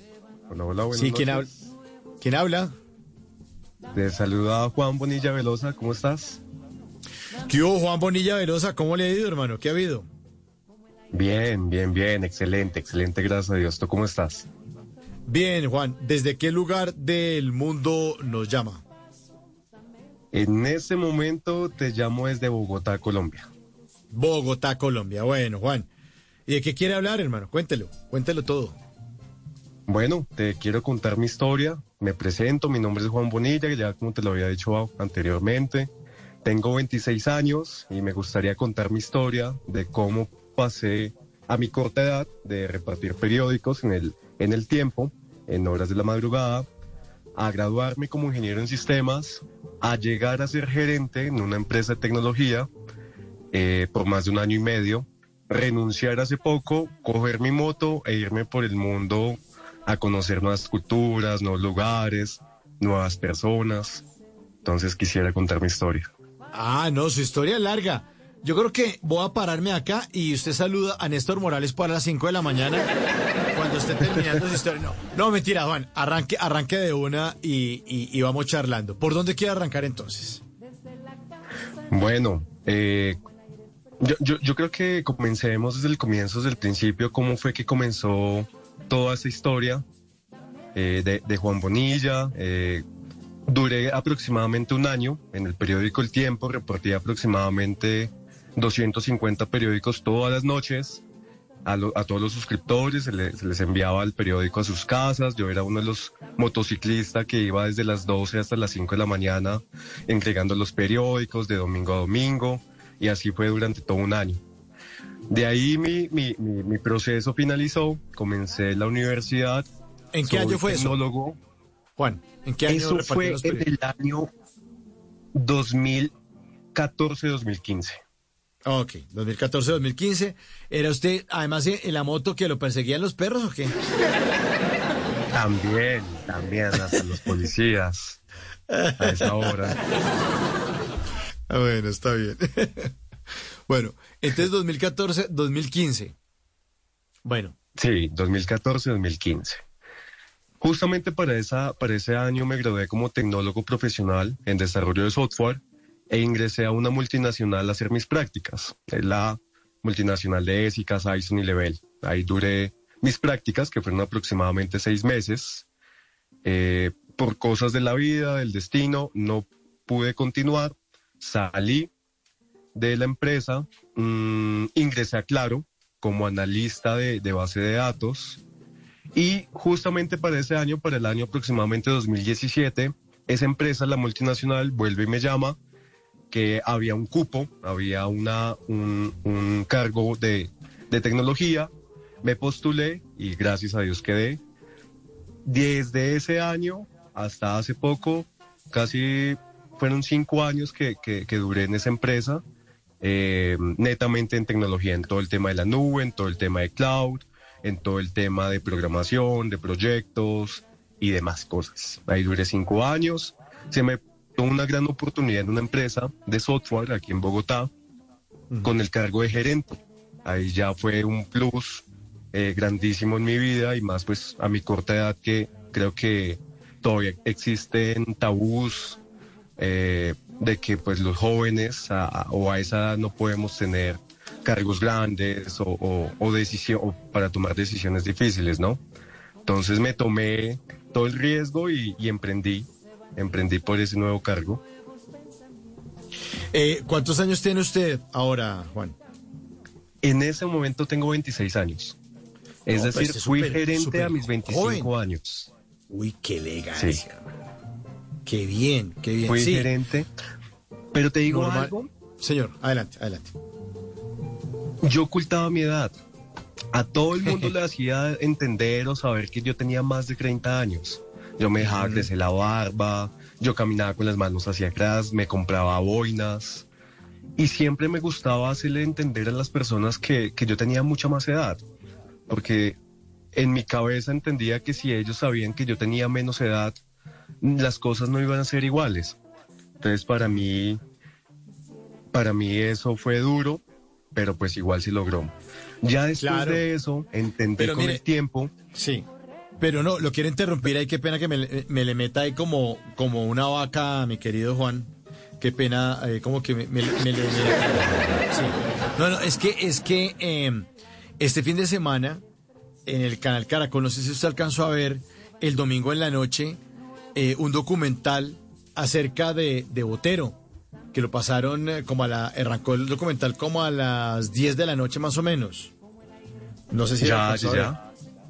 No, Eh, no, no, que me se- estaba graduando y, y venía apenas entrando a Bogotá. Ah, bueno, que se llama Botero grabado a fuego en la memoria. Un documental bellísimo, bellísimo, bellísimo. Y estaban hablando que Fernando Botero era un tipo que tenía, pues empezó a pintar desde muy, muy joven, desde niño. Desde el colegio también siguió pintando y que llegó a un punto donde él tenía entre 16, 17, 18 años y la gente lo veía como, no, este es un chiquitín ahí, no sé qué vainas. Y le tocó también hacer lo que usted está contando, Juan, por eso me acordé. Le dijo, no, dijo, dijo ahí en, en- en el, en el documental, decía, no, me tocó dejarme la barba por, para parecer más viejo. Porque, porque si un pintor a este, no, no, no, usted culicagado, que viene aquí a molestar. Fernando Botero, o sea, nada menos y nada más. Fernando Botero. Vea pues. Y me, me pues. acordé, son estrategias. Son estrategias porque uno también tiene que abrirse el camino.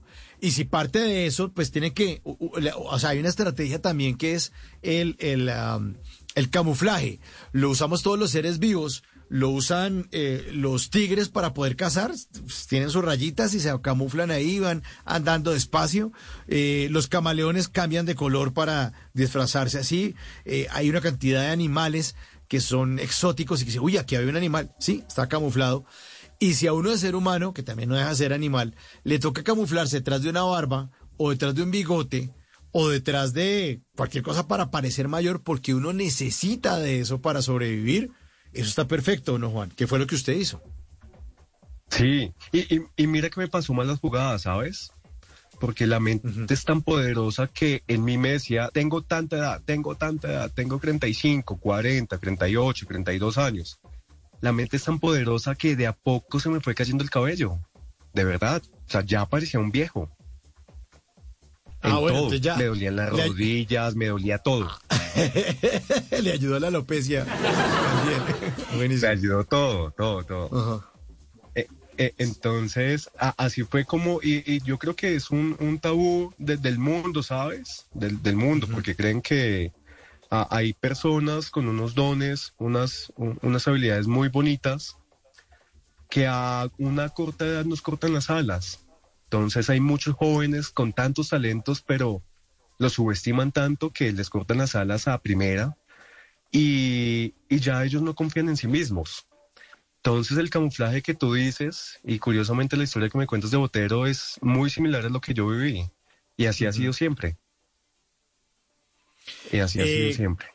Claro, eh, la historia y la biografía de Fernando Botero, nuestro queridísimo pintor fallecido hace poco, mm, también habla de, de- de- de una escasez de billete en la casa durísima, durísima. Es de esas familias paisas como de clase media, creció en el barrio Boston en Medellín. Eh, bueno, le tocó, le tocó difícil, le tocó en un contexto complicado. Juan, ¿el mismo, ¿es el mismo suyo o usted ya estaba como una posición más acomodada en la sociedad?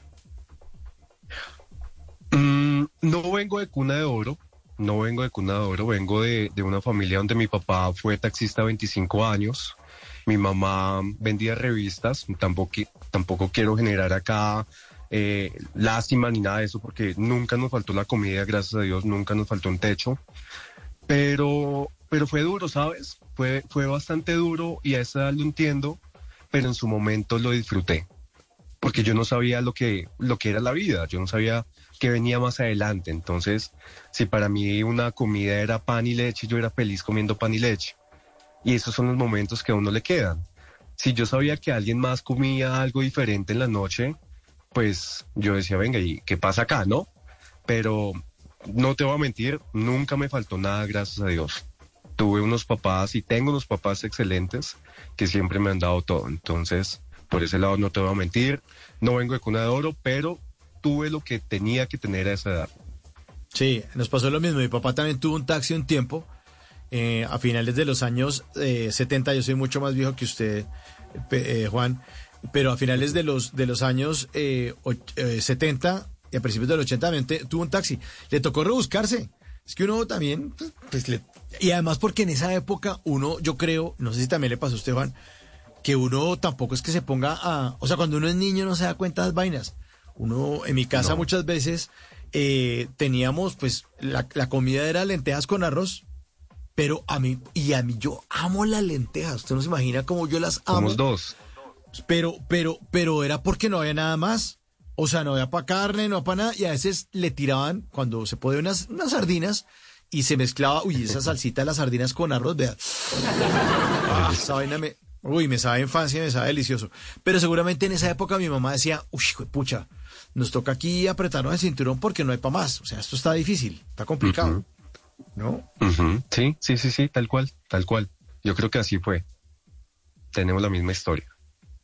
Bueno, pero igual también, y hay otra cosa que yo no sé si eso hace la diferencia, a veces en esa niñez de uno, o los papás, o algo ocurre en la cabeza de uno que uno dice, no, pues yo sí voy a cambiar la historia. O sea, gracias papás por haber hecho ese, sacrificio, pero, pero pues vea, usted gerente a los 25 años, eh, pues es- eh, ya, ya está haciendo como que una historia distinta, está cambiando la historia seguramente de los eh, Bonilla Velosa. Pero ¿qué ocurrió en su infancia para que usted pensara en eso? ¿O en su vida? ¿O, cómo empezó a soñar esta carrera que está haciendo, Juan? Uy, eso es- mi- mira que esa es una muy buena pregunta. Yo, yo, hay un estudio, no sé si lo has escuchado, que dice que tarda hasta nueve generaciones para que una familia salga de la pobreza o salga como de, de, de ese estrato social medio bajo, llamémoslo así. Sí. Y, mm, pero yo creo que fui la excepción, ¿sabes? Yo creo que fui la excepción. Eh, y yo creo que una de las claves, amo a mis papás con mi alma. Los amo, los adoro, aunque muy pocas veces se las digo enfrente. eh, los amo mucho, pero yo creo que la clave de todo esto fue no dejarme cortar las alas a temprana edad porque cuando comencé a trabajar, cuando comencé a estudiar, eh, lo, lo- fui también a mi corta edad come- fui comenzando a ser muy atractivo para los bancos y los bancos ya me comenzaban a, a- a ver como una fuente de préstamos grandes. Y, y con el dolor de mi alma yo les decía a mis papás, no, no les voy a prestar. ¿Por qué me van a cortar las alas tan temprana edad o me quieren endeudar? Eh, sí, sí, sí, esto es mi vida, déjenme, yo comienzo a forjar mi camino, mi, mi historia, mi vida, y cuando llegue el momento se los juro que yo los voy a, se los voy a agradecer completamente. Pero en ese momento yo creo que la clave del éxito fue no dejarme cortar las alas a temprana edad, sino ir de la mano con Dios, ir de la mano con Dios. Eh, además de este tema del, de- de- si lo estoy entendiendo de los de prestar de, los bancos de, ofrecerles préstamo, ofrecerle préstamo a usted para endeudarlo, pues, o sea, para tenerlo ahí. Claro. Bueno, claro, habían sí, yo- bancos que, que yo, ah, discúlpame, yo a mis 20 años ya podía tener préstamos de 80, 90, 100 millones. Y, y, y podía yo sacar un préstamo de 20 millones para un, un, un caso donde saqué un préstamo de 20 millones para hacerme una cirugía ma- maxilofacial, me acuerdo mucho. Y en ese momento no estábamos pasando por un muy buen camino con mis papás y había dos alternativas, o hacerme mi cirugía o comprar un auto para que mi papá en ese momento comenzara a, a producir en, en aplicaciones de eh, aplicaciones móviles, ¿no? Un Didi, un Uber y demás. Lo pensé tanto, tanto, tanto y miré tantas alternativas a futuro que decidí por mí. Decidí por mi bienestar, decidí por, por mi futuro, decidí por, por mis inseguridades y mi, y mi seguridad a, a futuro que, que me hice la cirugía. Eso fue un problema grandísimo en mi casa. Eh, mi mamá fue un angelito, me cuidó muchísimo, pues con mi papá ya habían un- unos pequeños roces, pero yo, yo creo que de ahí es donde comienza todo. Comenzar a ponerme a mí de primeras y no dejar que los demás me corten las alas. Uy, eso es importantísimo, es importantísimo. Aquí antes de que hablemos de, de- sigamos hablando de cortar las alas, me hizo acordar de un documental que vi hace un tiempo, hace muchos años, en Netflix que se llamaba Zeitgeist, que es una palabra en alemán que podría traducirse como el espíritu del tiempo, el espíritu del momento. Y ahí decía que una de las maneras de tenerlo uno como un esclavo es una deuda. Y que muchas veces eh, la gente que se mete en deudas, pues lo único que hace es someterse a una esclavitud, porque usted o paga o paga. Si usted no paga, puede ir a la cárcel, ¿no? Así, o sea, es el caso extremo. Si usted no paga, le pueden embargar las cosas. Si usted no paga, le pueden embargar el sueldo, le pueden, o sea, lo pueden coger contra las cuerdas y usted está totalmente esclavizado por una deuda, porque tiene que pagar una cuota mensual. Eh, yo vi ese documental y me acuerdo que estaba debiendo la plata de un carro, yo vendía el carro y dije, chao. Más plata hasta luego, mandé todo pa'l- para el carajo. Pero hablando de cortar las alas, sí, hay muchas cosas, las deudas, los préstamos, eh, el tema de estar con un compromiso económico. ¿Qué otras cosas cree usted, eh, Juan, que le cortan a uno las alas? Mm, que lo cortan a uno. Las malas decisiones. Yo creo que enfrentarse uno a la vida a corta edad también eh, es, es duro, ¿sabes? Porque es como si te colocaran un casco, un chaleco antibalas y vaya y combata a- en Bogotá, porque Bogotá es una ciudad que va a mil por hora. En Bogotá uno no vive, uno sobrevive en Bogotá. Y uno a sus 18 años, imagínate, eh, repartiendo periódicos. Yo, yo repartía periódicos de 12 a 5 de la mañana y estudiaba en la universidad en la noche, de 6 a 10 de la noche. Entonces yo en la tarde lo que hacía era pues hacer trabajos o, lo- o- o- y demás cosas. Y Bogotá va a una velocidad increíble. Bogotá no, no te deja ni respirar. Yo creo que por eso en Bogotá hay tanta pelea, hay tanto estrés, hay de, de- hay de todo. Y volviendo al punto de póngase un casco, un chaleco, vaya con este tenedor y este, cuch- y este cuchillo y vaya y combata, es, es duro, ¿sabes? Es, es pesado. Es pesado por el hecho de que no hubo una guía, no hubo alguien que te hablara, no hubo alguien que te, que te dijera cómo son las cosas, ¿no? Eso también es, es duro, enfrentarse ya a la realidad, cuando tú tienes que comenzar a, a, enfrentar cómo son las cosas, eh, es pesado, es pesado, es pesado y, y es bastante deprimente. Estrellarse con la realidad también, ¿no? Eso es... Sí, yo, yo- de- va a sonar muy cliché todo esto, pero, pero sí hace parte. Pero, pero sabes algo, cómo fui aprendiendo a manejar esto. Yo tengo un podcast que se llama Cambia tu chip. Y yo tengo una moto, manejo moto desde que comencé a, a repartir periódicos y es que cada vez que voy en la moto me llegan las mejores ideas. Es como si mi, mi, mi cabeza se conectara con la moto y cuando voy manejando me llegan las mejores ideas. Y en uno de mis capítulos del podcast hablo de darle gustos a la mente. Si un día voy por la calle y me gustó una agenda, voy y me compro la agenda. Si un día así no la use, si un día voy por la calle y me gustó un vaso, voy y me compro el vaso.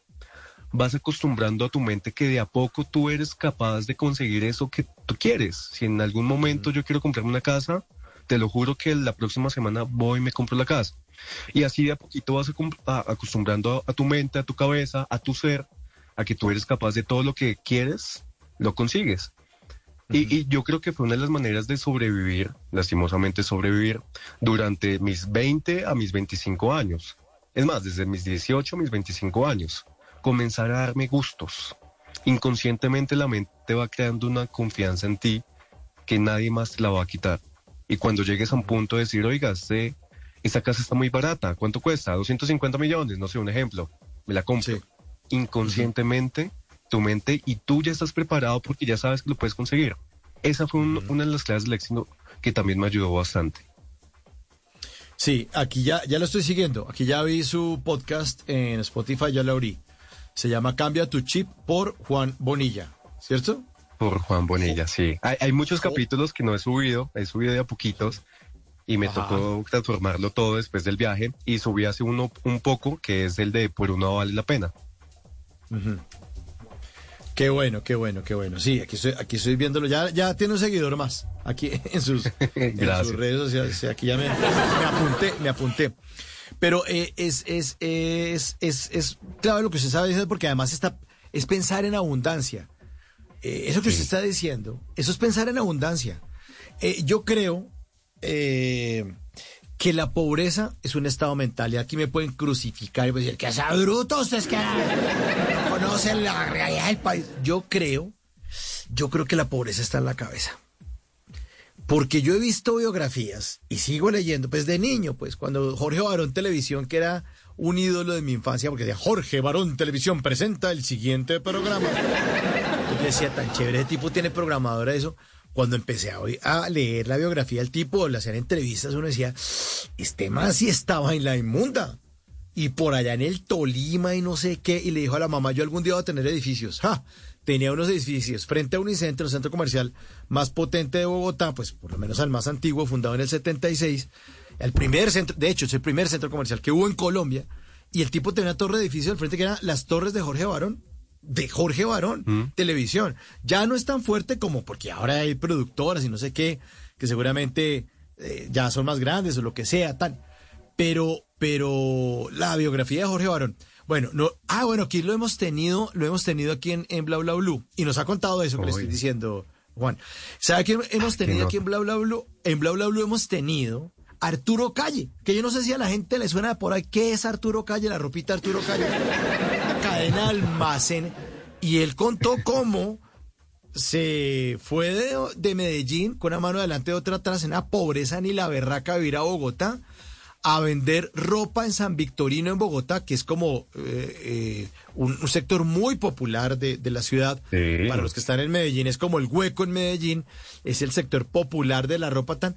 Y como el tipo en un zaguán que era pecho de una cosa muy estrecha, empezó a vender ropa y cómo se inventó eh, unas vitrinas para colgar al lado y lado del zaguán, porque era un espaciecito súper enano donde solamente cabía él, no cabía más ropa. Entonces, al lado y lado, le dio por colgar unas vitrinas y empezó y dijo, la clave mía es la atención al cliente.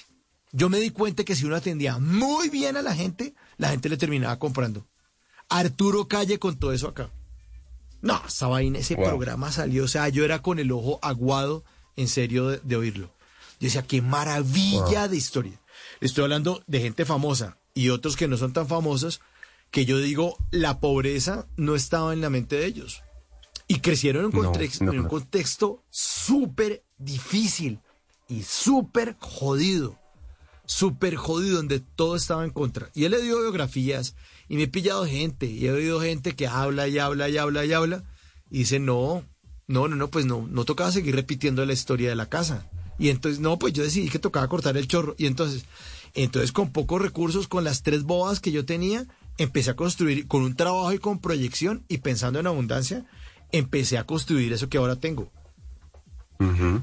Sí, sí, sí, sí. M- mi- mire que quiero complementar algo que tú dices, y es que yo no sé qué nos pasa a los colombianos, y es que si por el hecho de decir que somos pobres somos más, o generamos lástima, nos sentimos bien, y ha pasado muchísimo que hace poco fui a comprarme una pizza, ya conozco al vecino y todo, le digo, hey, Bessie, ¿cómo estás? ¿Cómo le ha ido? Ahí vamos, de a poquito.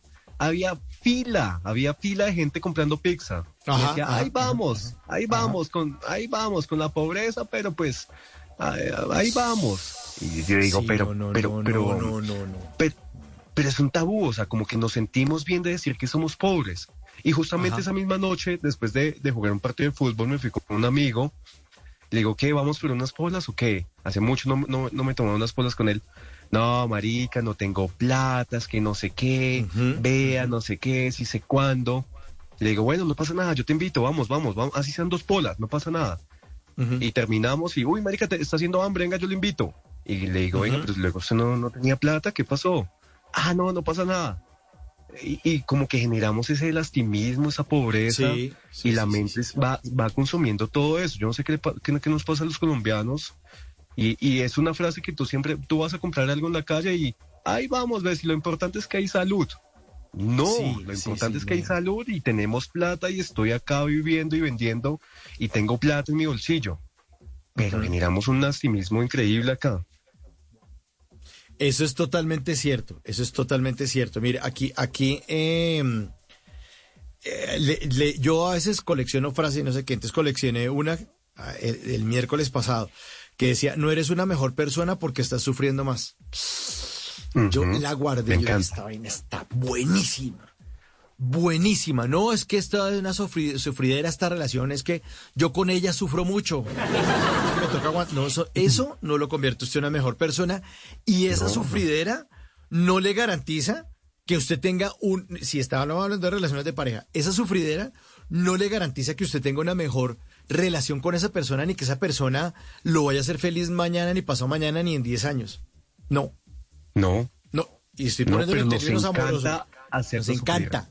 Nos encanta. Y tener un trabajo donde dice, yo aquí es que me, me sacrifico y esto yo me aguanto mi jefe, que-". Esa situación no es garantía de que usted le vayan a subir el sueldo, que usted lo van a promover para mejores cargos dentro de la compañía donde usted está, donde usted está, que lo vayan a llamar amigos porque dicen, uy, este man que sufre tanto y sacrifica tanto, lo vamos a promover. Eso no es garantía de un carajo. Ahí se puede quedar llorando toda la vida y además viendo cómo los demás ascienden y usted se queda sentado en el mismo puesto. Eso no le garantiza. Todo- toda la vida. Yo, y, y mira que yo me pongo a pensar y ese hombre que hace unas muy buenas pizzas, si sigue pensando así, pues siempre va a estar Ah, en no. la calle. Pues claro, En vez de pues abrir claro. un local, sucursales. que Claro. eh, Oh, competencia de, Papa, de. Que él sea la competencia de Papa claro. John's. Que Papa John's los Exacto. busque, lo- la multinacional de pizzas, para los que no conocen la marca, es una, multi- una, una gringada que está aquí en Colombia que es deliciosa igual. Y que diga, no, es que Papa John's me llamaron a decirme, por favor, véndanos su fábrica porque nos tiene jodidos. Hermano, sus pizzas son más ricas, abre más puntos, tiene unos domicilios increíbles, la publicidad suya es una nota, las cajas son... No, no, no, es que usted todo lo que hace nos tiene jodidos. Venimos a comprarle por millones de dólares su pizza, por favor. No la vaina de Sí. cómo va. No, ahí, ahí dándole, hermano, haciendo la trampa al centavo. Eso. O, o una frase más que dicen, no tan bien como usted, pero ahí vamos. Esa vaina. Nada, nada, es pensando, es pensarlo, en- pensándolo en grande. Así uno esté varado, así uno esté vendiendo, usted comp- compra clips y los desdobla para venderlos estirados, yo no sé. Cualquier tipo de negocio, jugo de naranja en una esquina, estoy exprimiendo naranja. Piense en que va a ser eh, la competencia de la mejor eh, marca de jugos de naranja en caja que exporta Colombia hacia el universo entero. Claro, claro. Soñar es gratis. Imagínate donde soñar costara. Puta, ahí, ahí sí es que estuviéramos eh, caídos, andando con, con eh, arrollados, pero soñar es gratis. Y, y soñar es tan bonito, es traer a tu mente todo lo que tú quisieras hacer en algún momento, a, a futuro, o quien tú quisieras ser, y hay mucha gente que no aprovecha eso. Y hay otra cosa también chévere, y es que uno tiene que pensarlo siempre en grande. O sea, si uno tiene una expri- exprimidora de jugos en la esquina del barrio de uno y solamente vende jugos de naranja y eh, uno tiene que pensar en serio y meterse en la película de que esta vaina va a terminar en serio en una fábrica de jugos, ni la berraca, en serio, una exportadora de jugos y que uno va a tener 1.800 empleados. Por lo menos uno es, eh, eh, eh, la fábrica arranca como todas, con uno solo empleado que es uno. Y tiene que pensar quién va a ser el gerente de distribución, eh, cómo se va a llamar la vaina, cómo va a ser las casas. Porque cuando uno le empieza a ir bien, como ese señor de las pizzas, por no pensar en grande, se va a quedar siempre chiquito. Porque digamos que ese señor le vaya bien, y diga, no, ya, eh, pues usted pasa otro día y dice, oiga, vea, los manes alquilaron un local y lo pusieron. Pero si usted piensa siempre en pequeño y no piensa en que va a estandarizar sus procesos y que va a ser una compañía gigantesca, pues cuando tenga la oportunidad que la compañía sea grande, su compañía va a ser un desorden por, por dentro del berraco, usted no sabe de contrataciones, no sabe cómo elaborar las pizzas, no sabe a qué hora llega el proveedor que le compra, al que usted le compra el pepperoni y la masa, eh, no sabe cuántos minutos dura la pizza, pues usted tiene ya 14 empleados y no sabe manejar eso porque usted de chiquito no pensó en que la vaina tenía que ser grande. Es así de simple. Sí. Sí, es así, es así. Y sostenerse, ¿sabes? Porque una de las cosas que más cuesta es uno toma impulso. Es fácil tomar impulso, pero sostenerse ahí es muy complicado, que es la segunda Claro. parte que te voy a contar de mi vida. Cuéntelo, señor, adelante. Entonces, salí de la multinacional, duré cinco años, llegué a ser gerente a mis 25 años, eh, duré un año y medio, aprendí muchísimo, bastante, eh, tomar decisiones, cómo, se piensa macroeconómicamente en el país, comencé a ver eh, las decisiones de una manera completamente diferente, aprendí de personas que saben muchísimo. Y de a poco la vida o el universo o lo que ustedes crean comienza a presionarte de una manera en la que yo sentía que debía de salir ya. Ya, necesitaba salir. El primero de agosto salí de la compañía y el 9 de agosto estaba en mi moto camino hacia Ecuador.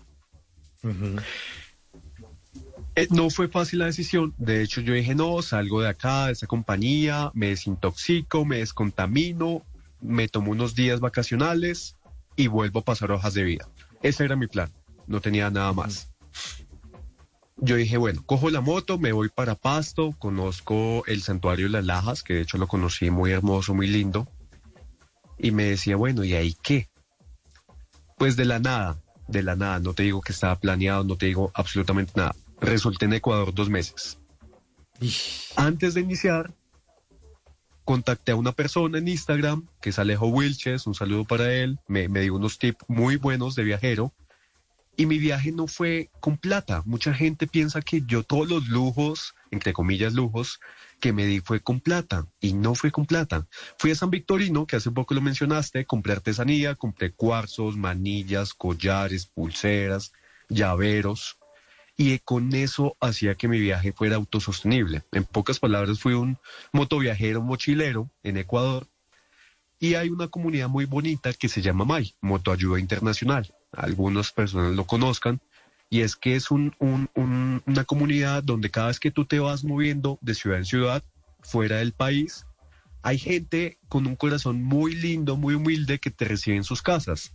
Entonces la parte del hospedaje, pues no lo, no lo pagas, eh, lo pagas, no sé, agradeciendo, digamos en mi caso, lavé platos, me serié, hice oficio y de todo eso. Eh, y de a poco me fui moviendo de casa en casa, casa familiar. Y así era como, y así fue como conocí casi el 92% de Ecuador. Lo conocí en su totalidad. En mi moto.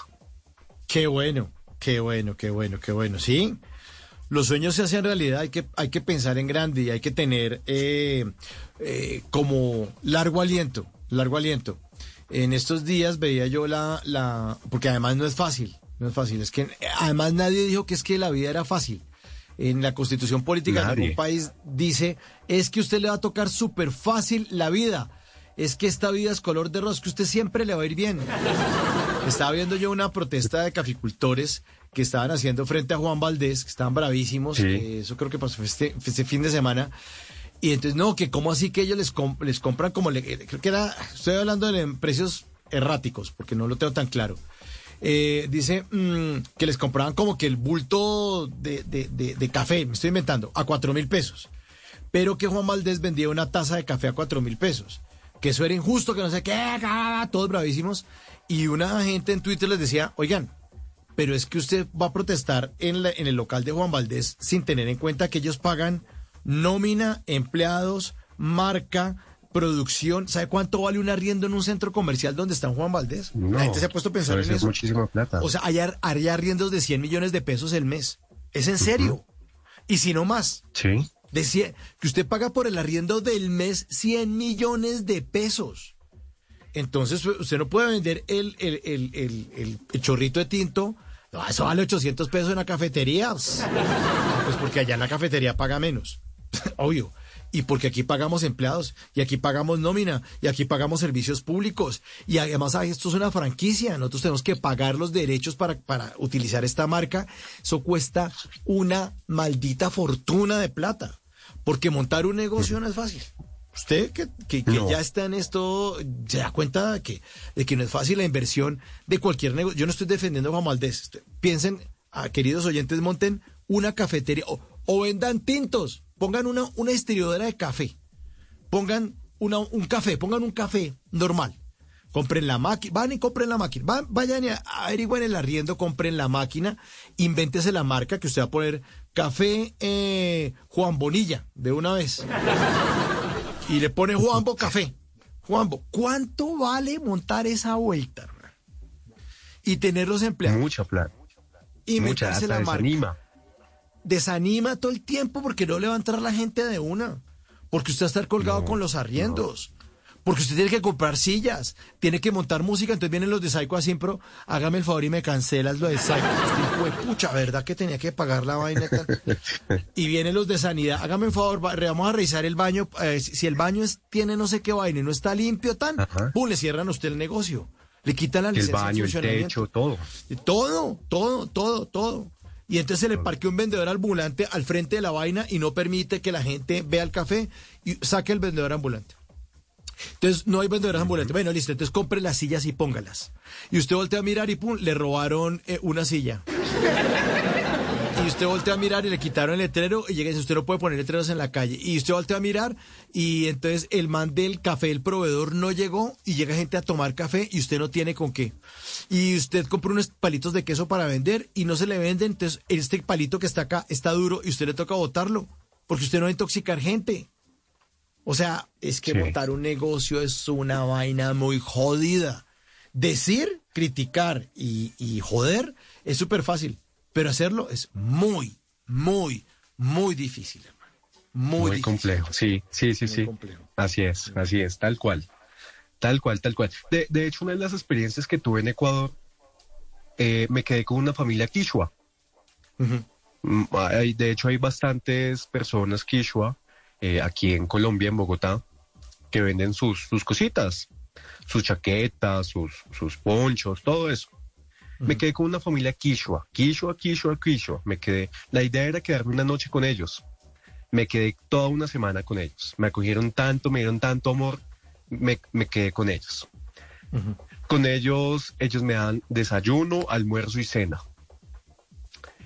Y este, yo me adueñé de la cocina. Yo dije, "Ah, de la cocina no me ingresa porque yo soy el dueño de la cocina y yo lavo la loza y yo hago de todo. Yo dejo que la cocina quede uno a.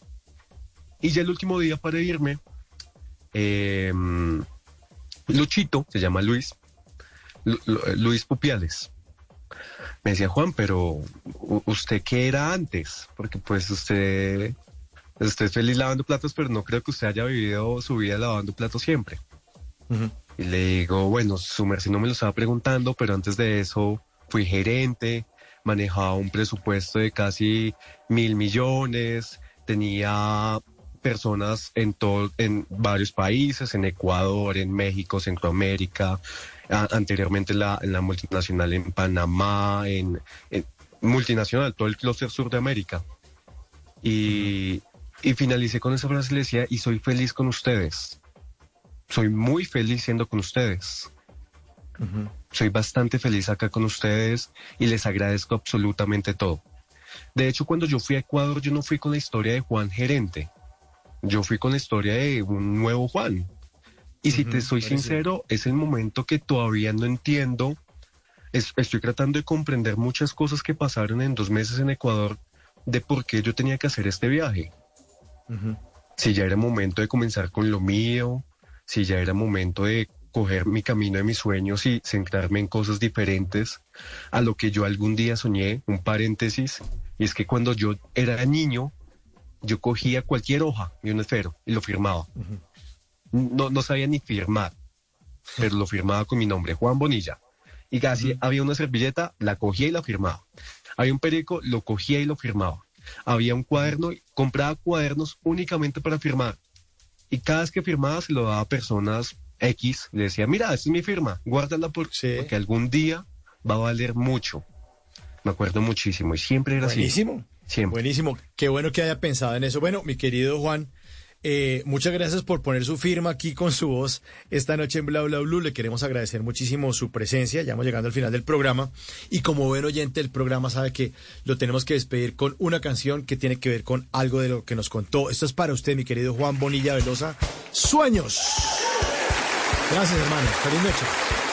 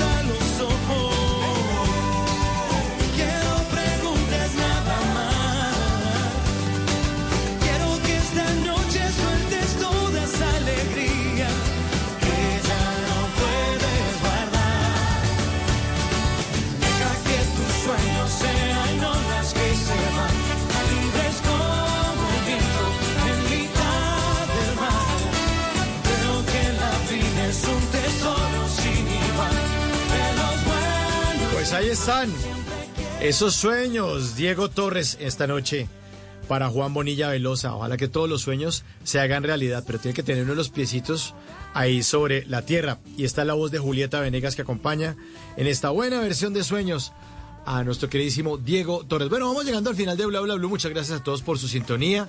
La invitación es para que esta noche nos acompañen después de las 10 de la noche porque tendremos al exciclista, comentarista deportivo y además escritor. Lanza su nuevo libro. El libro se llama Contrarreloj. Aquí en vivo en Bla Bla Blue, Santiago Otero.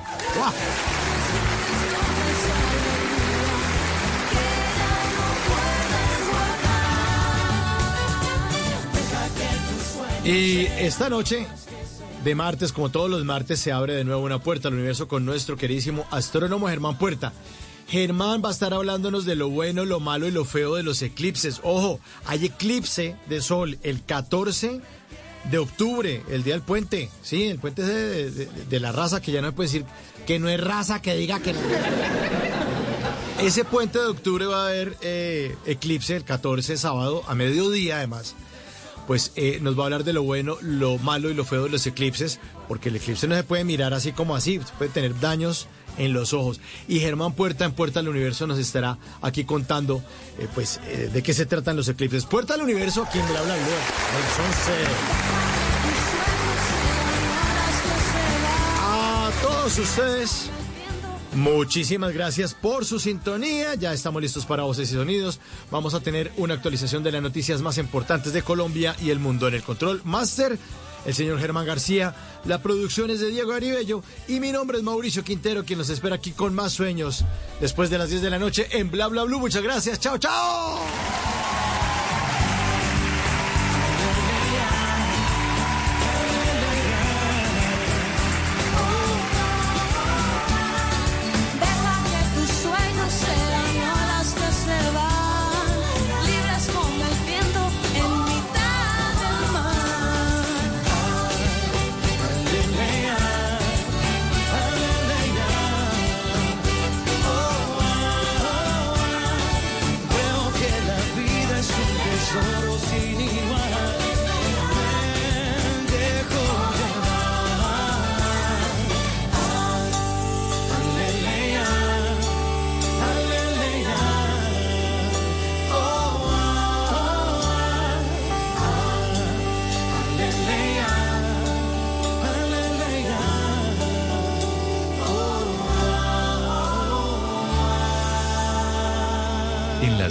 La única que no se cansa es la lengua. Por eso, de lunes a jueves a las 10 de la noche empieza Bla Bla Blue con invitados de lujo. Soy el profesor Salomón. Yo soy Fanny Lu. Los saluda José Gaviria. Los saluda Jessica Seguiel. Los saluda Hugo Patillo, príncipe Marulanda y rey de Bla Bla Blue. Con buena música, con historias que merecen ser contadas, con expertos en esos temas que desde nuestra casa tanto nos inquietan y con las llamadas de los oyentes que quieran hacer parte de este espacio de conversaciones para gente despierta. Bla Bla Blue. De 10 de la noche a 1 de la mañana. Bla Bla Blue. Porque ahora te escuchamos en la radio.